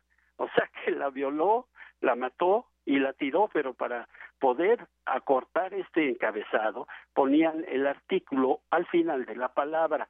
Entonces se ha dado un fenómeno como de aceptación tal vez y de provocar que este tipo de imágenes sean ya del dominio público y no tanto del dominio, sino que ha, se ha inmiscuido en la sociedad mexicana al grado tal de que ya al verlas en el puesto de periódicos en la esquina de la casa, pues simplemente uno pase, vea la imagen y no piense un poco más, no, eh, no repercuta en su devenir social y en lo que pudiera pasar ya sea dentro de la familia y lo que está pasando en la sociedad en general. Sin duda un análisis particular del Instituto de Investigaciones Estéticas de Yanira, quien habló en esta ocasión de la nota roja. El reporte que yo te tengo. Gracias, Jorge. Y pues sí, ahí está la prensa. Me imagino que te referías a ese a ese periódico que todavía circula y que vemos pues la nota roja en su primera portada y de pronto pues sí, la sangre que se convierte en negocio. Así es, y yo recuerdo todavía que don Mario Santaella, el eh, legendario director de este diario de circulación nacional, eh, decía expresamente quiero el encabezado de esta forma porque así utilizamos menos menos eh, letras o las, y más imagen. mismas pero sin los artículos y sin separarlos de la de la de la propia palabra. Muy bien. Pues muchas gracias Jorge por esta información gracias a ti. Muy buenas tardes. Pues sí un tema que que se seguirá además discutiendo muchas veces ahora cómo se presentan a las víctimas de alguna algún, algún lamentable hecho cuando son personas asesinadas y de pronto circulan esas imágenes que tanto eh, qué tanto abona en la propia información el publicar ese tipo de imágenes y que muchas veces pues más más llamado por la nota roja que la que la propia información de lo que sucede con respecto a el tema, por ejemplo, de la violencia en nuestro país. Y continuamos. Vamos ahora con eh, Arriba los de abajo, que hoy nos presentan Dulce García y Cindy Pérez Ramírez, de, nos hablan hoy de los boleros. Mujer la calle. este programa. Difícil es caminar en un extraño lugar en donde el hambre se ve arriba los de abajo.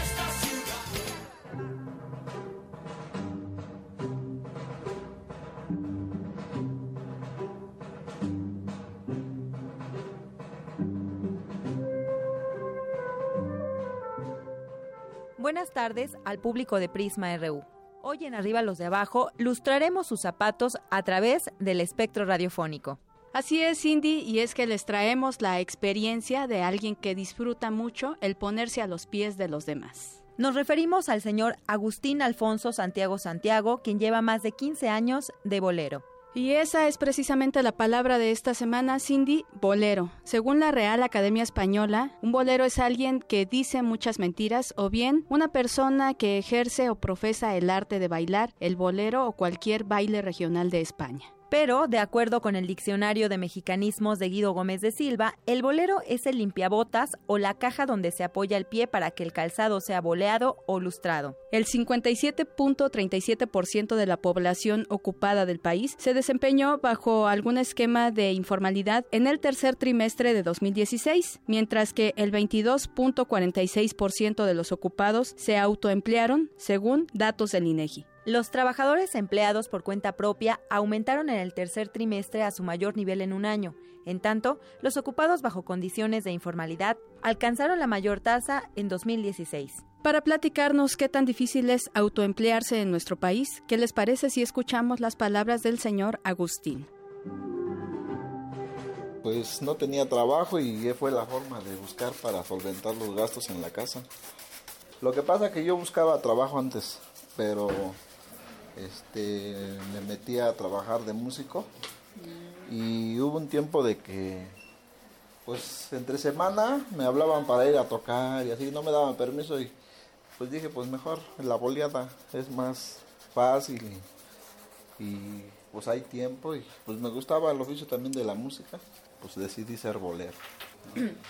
Se me facilitaba más porque pues no tenía un patrón quien me detuviera en el otro, para hacer el otro trabajo, pues, y ves el otro trabajo, pues hay que tener tiempo porque de repente sale uno fuera o si va uno de gira. Ahorita ya no soy músico, ya dejé eso de la música. Y ahorita ya nomás me dedico a bolear, me gusta mi trabajo. Me gusta porque te socializas con la gente, ¿no? Sabes, este, aprendes mucho, ¿no? no este, hay veces este, te incluyen en pláticas, pues que te ayuda mucho que no has aprendido en una escuela o en algo y pues distingues este forma de trato, cómo vas a tratar a una persona, como a otro. Eh, son muchos tipos de gente, ¿no? Que con unos platicas de, pues, de trabajo, otros no te conocen, te preguntan cómo está tu familia, cómo está tu mamá, cómo está tu papá. O sea, te hacen entrar en confianza. Y otros, pues, puros albures, este, cosas así, ¿no? Entonces ya distingues a la persona, pues yo voy a hablar con esta persona de esta forma con esta de la otra forma. Y así, pues, como todo trabajo, ¿no? Hay veces que te critican, ¿no? Que siempre andas con las manos sucias y así, pero pues yo les digo, ¿no? Que pues que no es suciedad, que es brillo de lo que yo traigo en mis zapatos, de lo que yo salgo, saco de los zapatos, ¿no? Mientras más pintado lo veas, más mugroso, es porque traigo más brillo, traigo más, este, más trabajo. podré vivir jamás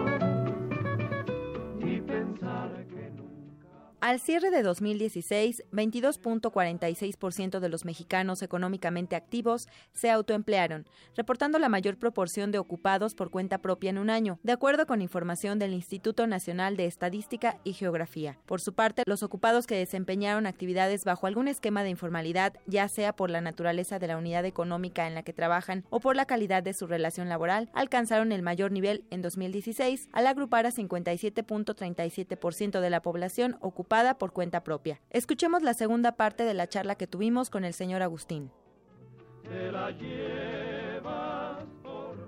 Y pues hay veces son, son personas que pues te empiezan a agarrar cariño, tú te encariñas con ellos. Pues no, no es difícil. Simplemente que te vuelvas responsable de ti mismo porque pues aquí no hay nadie en quien te carrere, ¿no? O sea, de tu trabajo, aquí no hay un seguro social, aquí no hay o sea, todo te tienes que administrar en esta situación porque, pues ahora sí, si no trabajas, pues no tienes. Siempre vengo y les digo, ¿no? Ahora vengo a ponerme a sus pies, ¿no? A la gente. Así, pues sí, te toca gente que te, discrimina, que te, te dice cosas, veces te sacan de un edificio, pero al final de cuentas, pues es limpieza, es, es o sea, bolearte los zapatos como la presentación de tu personalidad, ¿no? Bueno, dice el dicho, ¿no? El brillo de tus zapatos, el brillo de tu personalidad. Las mujeres siempre se fijan en eso. Zapatos limpios, bien vestidos, porque pues imagínate, vienes de traje, pues no sé qué puesto tendrás, ¿no? Pero pues, con sus zapatos sucios, pues hay veces aunque traigas la ropa más limpia, más bonita y de etiqueta, pues se te va a ver mal porque pues, los zapatos siempre son los que resaltan. Digo, hay gente que luego se molesta por, pues así, luego te dicen, no, ya vaya, váyase para allá, ¿no? Porque se ve mal o así, pero mm. no, no hay que agüitarse. Pues por lo mismo, por lo mismo a través de mi trabajo, pues me interesa, ¿no? Como, pues, ¿qué es la sociedad? Porque hay veces nosotros no avanzamos individualmente, ¿no? Eh, estoy terminando ese curso, me voy a meter en otro curso que se llama la economía global. Y todo eso, porque me ayuda más que nada, pues hay veces eh, a la gente no le tienes que decir o engañar las cosas, no tienes que hablarles con base lo que es.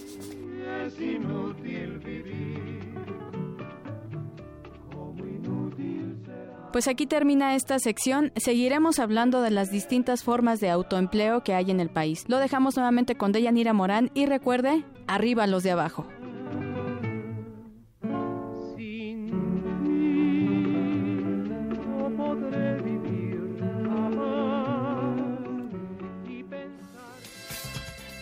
arriba los de abajo.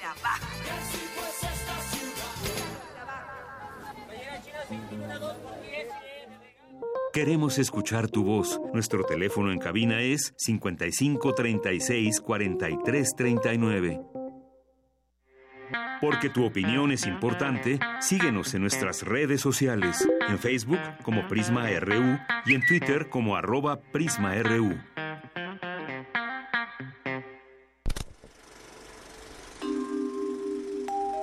Sin excusa. Sin excusa. Bien, antes, antes de, llegar a Sin Excusa estábamos platicando aquí fuera del aire de varias cosas, varias cosas de política, la ley esta de seguridad interior. ¿Cómo estás, maestro Carlos Narro? Bien, Deyanira, muchas gracias. Con el gusto de poder estar aquí con ustedes y compartir algunas cosas con nuestro querido auditorio de Radio Universidad. Así es, pues cuéntanos. anoche y probablemente a ti también y a todos nos pase un poco, anoche me bombardearon casi literalmente con preguntas y afirmaciones que ciertamente son para asustar a cualquiera. Traté de mantener la calma, intenté tranquilizar a mis interlocutores, pero a cada paso mío respondían con una andanada de publicaciones que están circulando por el Internet. Decidí no responder más y tomarme un té de tila. Buena decisión que me permitió dormir rápidamente me gustaría decirte también que plácidamente, pero mentiría. Mi sueño fue inquieto, desordenado, caótico y poco reparador. Las ocupaciones matutinas, cotidianas y absorbentes, me impidieron recordar la noche anterior y mis molestos sueños. Al salir a la calle, sin embargo, algo raro percibí. ¿Qué era? ¿Qué era? El endemoniado tráfico de temporada que me hace odiar un poquito, si es que se puede odiar un poquito, a las fiestas y a la Navidad. No, eso estaba como si nada. Los exasperantes e inútiles claxonazos lastimaban mi tímpano como cualquier otro día. ¿Qué faltaba? ¿Qué sobraba? me pregunté, y algún resorte de mi memoria se activó. Recordé con nitidez una mañana de algún día de 1981, en el que caminando por las calles coloniales de San Ángel, al llegar a la plaza de San Jacinto, me topé con un inusitado despliegue militar, en frenética actividad. El corazón me dio un vuelco, y si alguien me hubiera observado, seguramente hubiera constatado que en mi rostro tan pronto se agolpaba la sangre, tan pronto lo abandonaba. Tal vez cambié de enrojecido a pálido sesenta veces en un minuto. Tal vez solo estoy exagerando. El caso es que muy rápidamente me di cuenta que, de que se trataba de la filmación de una película. Ah, menos mal. En efecto, en 1981 en nuestra ciudad se filmó Desaparecido de Constantino Costa Gabras, ubicada en algún lugar de América Latina, en el que una dictadura militar ha depuesto al gobierno legítimo con el apoyo de la CIA y el gobierno norteamericano. Nunca se menciona, pero es claro que la película se ubica en Chile durante la dictadura de Augusto Pinochet. En mi recorrido de esta mañana no observé tanques ni aviones militares, ni algún indicio de golpe militar por el cual, a pesar de no creer en su inminencia, se desvencijó mi sueño en la víspera. En efecto, no creo que en el Senado de la República se aprobará la Ley de Seguridad Interior. No creo tampoco que con todas sus fallas y errores que son hasta de técnica legislativa, esté pensada para llevarnos al cadalso a quienes pensamos diferente. No creo que en el estado actual del país, fíjate bien, el presidente tenga el poder que le atribuyen. En una semana anterior te decía yo, el presidencialismo se desmoronó desde el, desde el 2000. Entonces, piensan, y perdóname, este, y menos con el presidente actual, piensas en un presidente poderoso y que puede hacer su voluntad y mandarle al, al Congreso, no manda ni en... Bueno. no tiene estatura Perdón, perdón, no, no lo creo, no creo que, este, que pueda. Y es más, no creo ni siquiera que los que difunden estas falacias crean en ellas. Sí creo que la mayor parte de las personas que hacen eco de sus planteamientos, entre ellos algunos amigos muy queridos, hacen bien en preocuparse y manifestarse con firmeza frente a cualquier intento de, de limitar las libertades que hemos conseguido. Siempre me pregunto quién sale ganando con estas, con la difusión de estas patrañas. Creo que si encontramos a los beneficiarios, estamos a punto de encontrar a los responsables. Ahí les encargo que piensen quién puede salir beneficiado de eso. Pero volvamos al cine. Costa Gabras es probablemente el director de cine que mejor ha retratado a las dictaduras y los golpes de Estado. Además de desaparecido, realizó en 1973 Estado de Sitio. Excelente película en la que presenta a la guerrilla uruguaya conocida bajo el nombre de Tupamaros, de la cual emergieron, fíjate, el actual presidente de Uruguay, Tabaré Vázquez, y también el anterior, el querido y respetado José Mujica. En estado de sitio, el contexto es la confrontación de Tupamaros y la dictadura militar, producto de un golpe de Estado también. Y no era tampoco la primera vez que Costa Gabras hacía algo así. Unos cuantos años atrás, en 1969, realizó Z, que fue la película que lo proyectó internacionalmente y en la que trata el hecho real del asesinato de un líder de izquierda, de la izquierda griega, el propio país de Constantino Costa Gabras, en manos de la policía y los acontecimientos que devienen en el golpe de Estado militar. Se trató de una película de bajo presupuesto, una película muy interesante, una película con un gran reparto, en la que aceptaron colaborar eh, actores como Jean-Louis Trintignant, Yves Montand, Irene Papas y Jacques Perrin, que además este, de actuar, fue una pieza importante para que se pudiera realizar la película. No había presupuesto para filmar la, este, la película, las productoras este, convencionales no querían invertirle y el propio Jacques Perrin formó su compañía productora y con sus contactos logró que se filmara en Argelia a muy bajo costo y fíjate nada más, esa película de bajo presupuesto es la película que de inmediato catapultó a todos internacionalmente a, este, a Costa Gabras. Estuvo nominado al Oscar para Mejor Película Extranjera y en fin, de ahí con esa película empezó una larga cadena de premios en festivales internacionales y de ser reconocido por todas partes. Pero además de este gran director, yo te diría, el, el, este, el golpe de Estado, específicamente en México, sí ha sido tratado también en películas. Sí podemos encontrar algunas películas en las que vamos a ver retratado el, este, la posibilidad de un golpe de Estado en México. Ya hablaremos de ellas, porque hoy me quise concentrar más en esto, pero eh, son películas como Érase una vez en México de Robert Rodríguez y una película de Fernando Pérez Gavilán que se llamó eh, Intriga en México, como subtítulo llevaba el de Nos traicionará el presidente. Y bueno, pues este quiero decirles que yo pienso dormir tranquilo esta noche que les recomiendo a todos que traten de hacer lo mismo, que revisen y las este, analicen y vean sí, en efecto, esa ley este, ya están las opiniones de gente que sí sabe, es un esperpento jurídico y yo no creo que el Senado la va a pasar, pero además creo en la fortaleza de una sociedad que no admitiría de ninguna manera un retroceso de esa magnitud.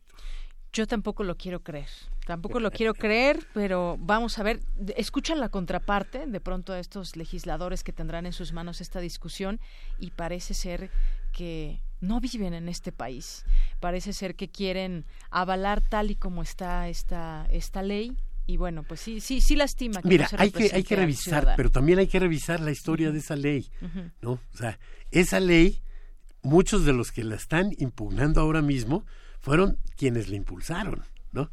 Entonces, ese plan macabro de los de los hilos y las marionetas este, dirigiéndose hacia el, el, Senado, tiene como intención clara ¿sí? Y ahí digo que eh, a quienes encuentras como beneficiarios, tiene como intención clara decir que no tenemos separación de poderes en el país.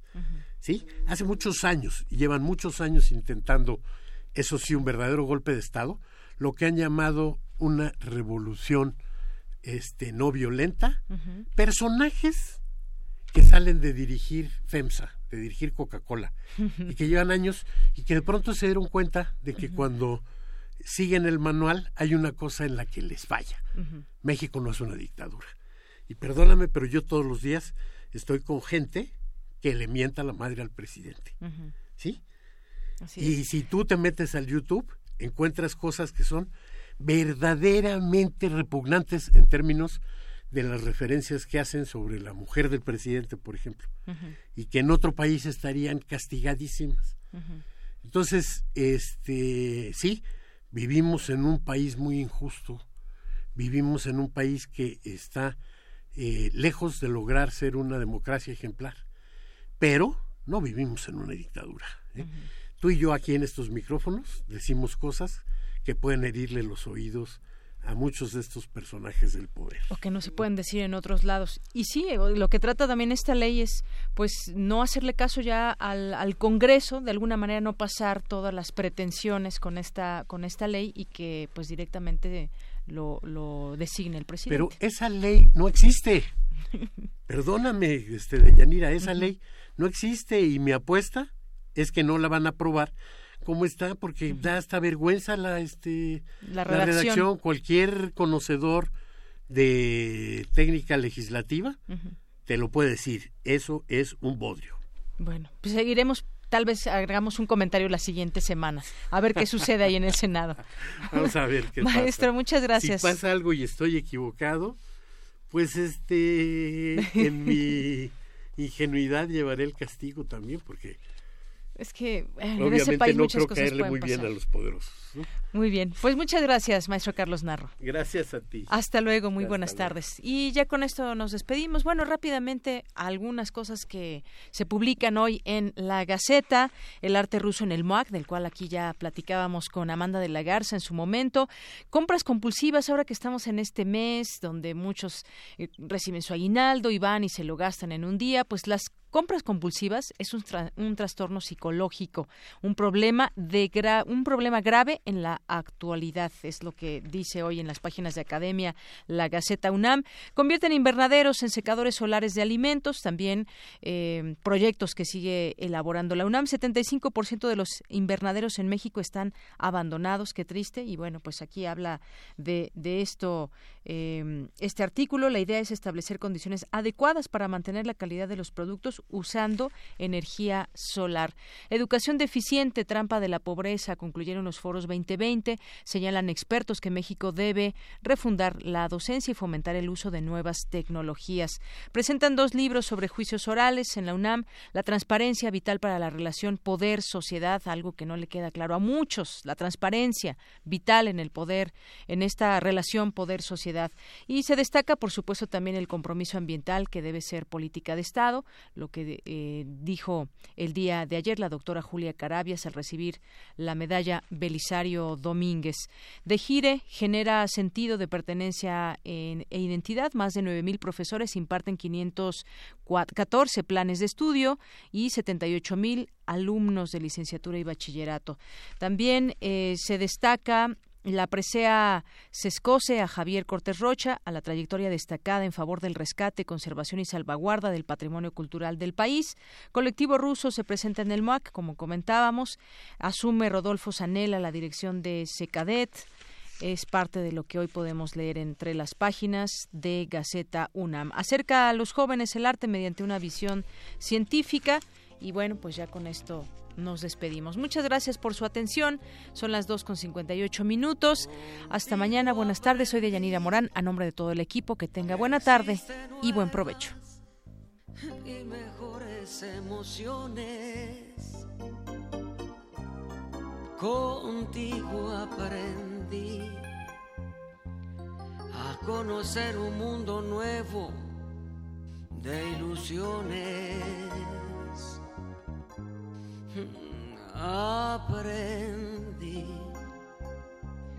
que la semana tiene más de siete días.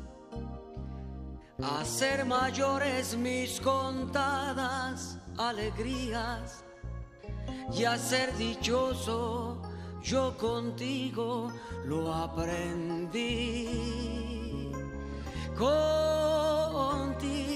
aprendí a ver la luz del otro lado de la luna.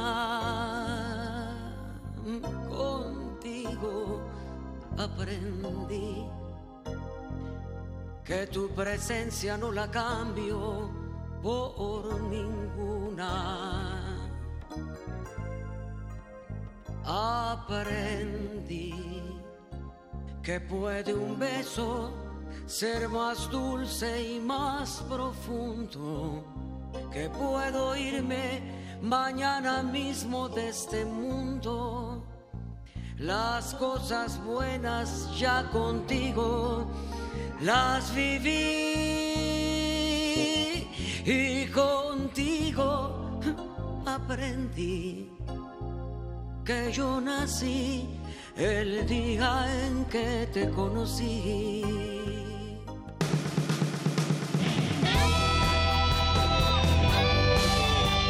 Prisma RU. Relatamos al mundo.